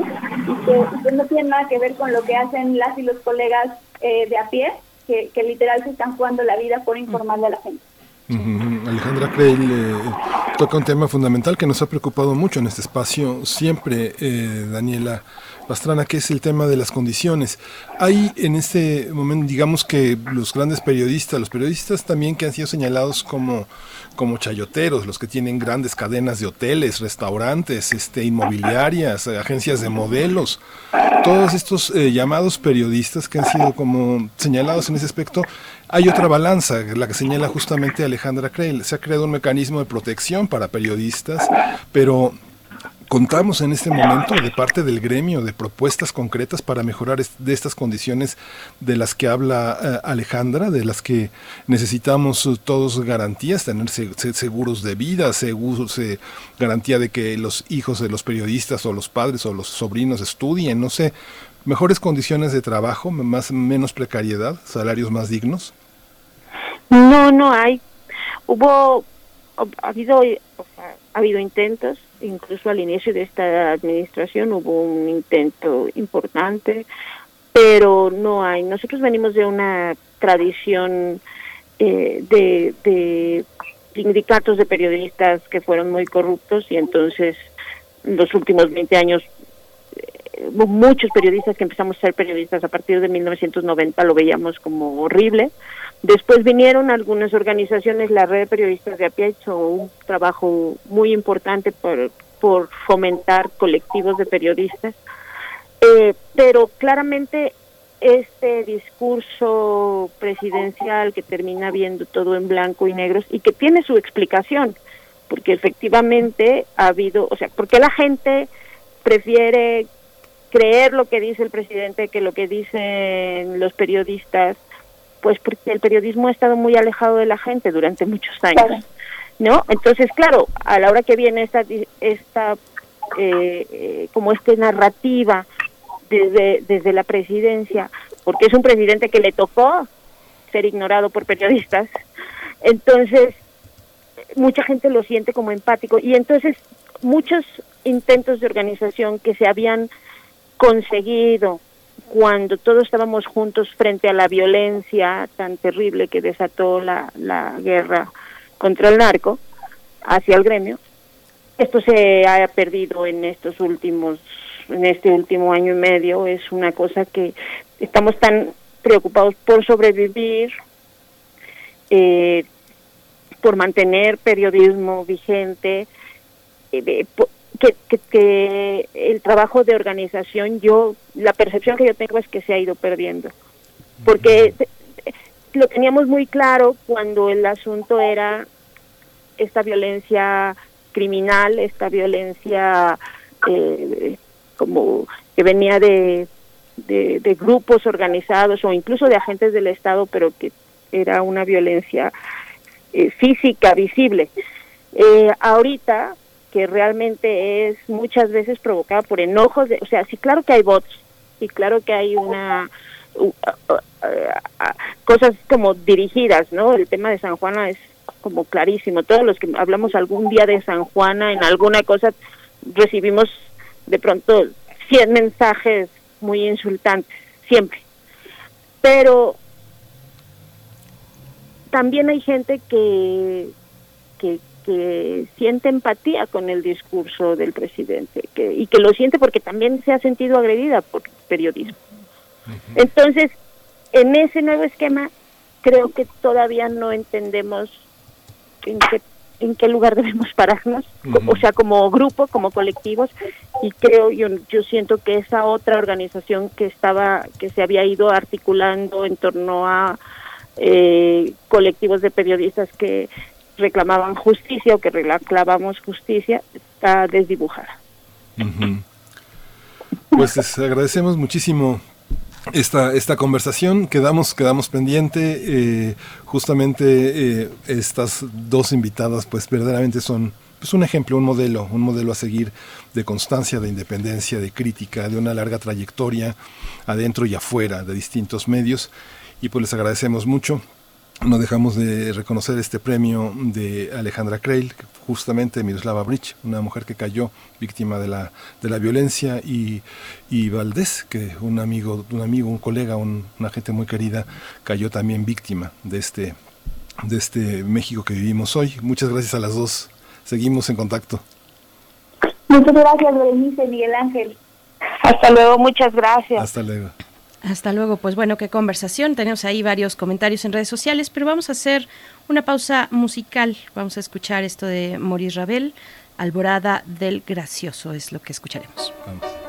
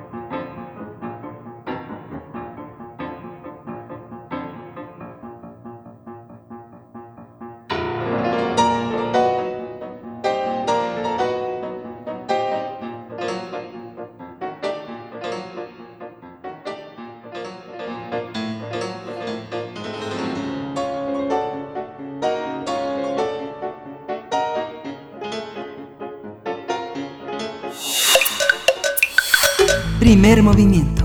Hacemos comunidad. Biosfera en equilibrio. Bien, pues como cada lunes damos la bienvenida a la doctora Clementina Equigua, que está a cargo de esta sección, para hablar en esta mañana de la comunicación química entre plantas e insectos herbívoros. Qué tema tan interesante. Doctora Clementina, buenos días, ¿cómo estás? Te saludamos Miguel Ángel Quemain y Berenice Camacho. ¿Cómo estás? Muy bien, ¿y ustedes? También muy bien. Muy bien, Clementina. Muy bien, pues yo aquí este, con un tema pues peculiar, digamos, porque no, realmente no pensamos mucho en la herbivoría y menos con los insectos. En general tendemos a, a que no nos guste mucho, ¿no? Ay, ya llegó el bicho este a comerse mis plantas. Pero son de las relaciones biológicas más antiguas de los ecosistemas terrestres porque existen, bueno, al menos desde hace 480 millones de años, cuando surgió, surgieron las primeras plantas terrestres y más o menos es al mismo tiempo que eh, empezaron a originarse los primeros insectos. Eh, pero estas relaciones entre plantas e insectos es una relación que ha moldeado realmente la biodiversidad de nuestro planeta. Por ejemplo, si pensamos eh, los insectos polinizan la mayoría de las plantas con flores y gracias a ellos la mayoría de las plantas de nuestro planeta pueden producir semillas que garantizan su existencia generación tras generación. Esta relación entre insectos y plantas, eh, ah, perdón, hay otra relación entre insectos y plantas que es la herbivoría. Y eh, esto quiere decir que muchísimos de estos organismos consumen hojas u otras partes de las plantas. Y dependiendo de la intensidad puede ser que la planta no tenga mayores consecuencias, pero también puede ser que se muera. Por ejemplo, pensemos ahorita en la plaga de langostas que ha ocurrido en el oeste, en el este de los Estados Unidos y también en, eh, Sudamérica, que están acabando con cultivos completos. Todos estos eh, animales son insectos herbívoros. Como las plantas no se pueden mover, producen sustancias químicas para atraer a sus polinizadores, por ejemplo, ¿no? Algunas producen un atractivo olor a rosas que le gusta a las abejas y hay otras que emiten un inquietante olor a carne podrida para atraer moscas, que son sus polinizadoras. Eh, pero como tampoco se pueden sacudir para librarse de sus depredadores, las plantas también producen compuestos orgánicos volátiles para defenderse. Dependiendo de la, del tipo de sustancia, pueden actuar para repeler a los insectos. Por ejemplo, nosotros hemos usado el aroma a citronela que, que se obtiene de un pasto para, para alejar a los mosquitos cuando estamos en el jardín. Y, pero también produce sustancias que le sirven de señal a los parásitos depredadores de los herbívoros para atraerlos y así deshacerse de, de los animales indeseables. Eh, entonces, bueno, existen diferentes tipos de herbívoros que comen diferentes especies de plantas al mismo tiempo y pues si pensamos en un ecosistema, las señales químicas se mezclan en este entorno lo cual hace muy complicado si eres insecto decidir qué planta quieres comer o en qué planta quieres depositar tus huevecillos para que tus larvas eh, eh, se alimenten. En una investigación que acaban de publicar en la revista Science, un grupo de investigadores internacional al que pertenece Karina Bueje de nuestro instituto y Ek del Val del Instituto de Investigaciones en Ecosistemas y Sostenibilidad de la ENES Morelia, Identificaron en eh, Chamela, en Jalisco, 29 especies de herbívoros que encontraron en 20 especies de plantas diferentes en la época de lluvias. Tomaron además muestras del aire de alrededor de las hojas para identificar los compuestos orgánicos volátiles que producía cada planta que muestraron. Con esta información analizaron todo eh, para determinar cómo se relacionaban los compuestos químicos o orgánicos volátiles con los insectos. Y además, utilizando simulaciones por computadora que incluían los datos que obtuvieron en el campo y valores hipotéticos sobre la producción de los insectos, estimaron cómo podría ser el camino evolutivo de la comunicación por compuestos orgánicos volátiles entre las plantas y los insectos herbívoros. En el, trabajo de eh, Pueje y Del Val concluyen que existe lo que podría ser básicamente una carrera armamentista en la que diferentes especies acaban por producir una misma sustancia química, diferentes especies de plantas, y eso hace que los insectos pues tengan problemas para identificar cuáles son las plantas que pueden comer ellos o sus larvas. Es, es una manera en la que las plantas ejercen cierta presión sobre los insectos, obligándolos a, especializarle en, especializarse en pocas plantas, las que producen los compuestos que pueden identificar con, con certeza. Si le pido a nuestro auditorio que se imagine que cuando entramos a una selva o a un, bosque, a un bosque, pues podemos detectar nosotros mismos una diversidad de aromas, pero piensen la cantidad de compuestos y de, de aromas que pueden eh, percibir los insectos, ¿no? En un, en un ambiente eh, pues tan complejo como una selva, pues es inimaginable, ¿no? El equipo de Karina Bueje, eh, como decía, publicó este estudio en la revista Science y ellos interpretan que la manera de responder de los insectos herbívoros y de las plantas es, como decía, una especie de carrera armamentista, que explica la comunicación compleja química en este tipo de interacciones biológicas. Eh, es un estudio complejo, como digo, pero nos da una idea de, la, la, verdadera complejidad de las interacciones biológicas en un ecosistema. No podemos pensar que solo existen, digamos, relaciones de uno a uno, si son, sino que son relaciones entre una especie de árbol y muchísimas especies de insectos, por ejemplo. Y esta complejidad es la clave del funcionamiento de la biodiversidad de nuestro planeta. Así que estudiar los eslabones que lo componen nos dotará muy probablemente de las herramientas para buscar la mejor manera de cuidar nuestro capital natural o en dado caso de cómo restaurarlo. Así es, bueno, qué, qué interesante eh, esta carrera armamentista que se da en, los niveles que, no imaginamos y con esta configuración tan interesante que nos presentas esta mañana, doctora Clementina Equigua. Muchas gracias. Vamos a pensar distinto ahora cuando eh, podamos prender una vela de citronela, por ejemplo. Exacto, o cuando aspire, este, cuando disfrutemos del aroma de los bosques, ¿no? Que son tan tan particulares. A mí me encanta siempre entrar a un bosque y sentir toda esta esta complejidad que uno siente que es nada más el aroma a bosque, ¿no? Así es, leer los aromas de la naturaleza. Muchas gracias, querida Clementina. Te escuchamos en, en ocho días. Claro que sí, que estén bien. Igualmente, Clementina. Pues ya nos vamos, ya nos, vamos, Berenice. Se nos fue como agua. Se fue como agua. Así como se fue junio también, ¿eh? Ya mañana es el último día, bueno, pues aquí estaremos. Es el último día. Y es el último día para subir calificaciones en la UNAM porque ya se cierran los sistemas esta semana y nos eh, y se van el mundo académico y administrativo de vacaciones y empieza un nuevo periodo para poner remedio a toda la gente que se rezagó con el COVID. Y bueno, nos vamos, Berenice, perdón por alargarme. Esto fue primer movimiento. El mundo desde la universidad. Radio UNAM presentó Primer Movimiento. El mundo desde la universidad.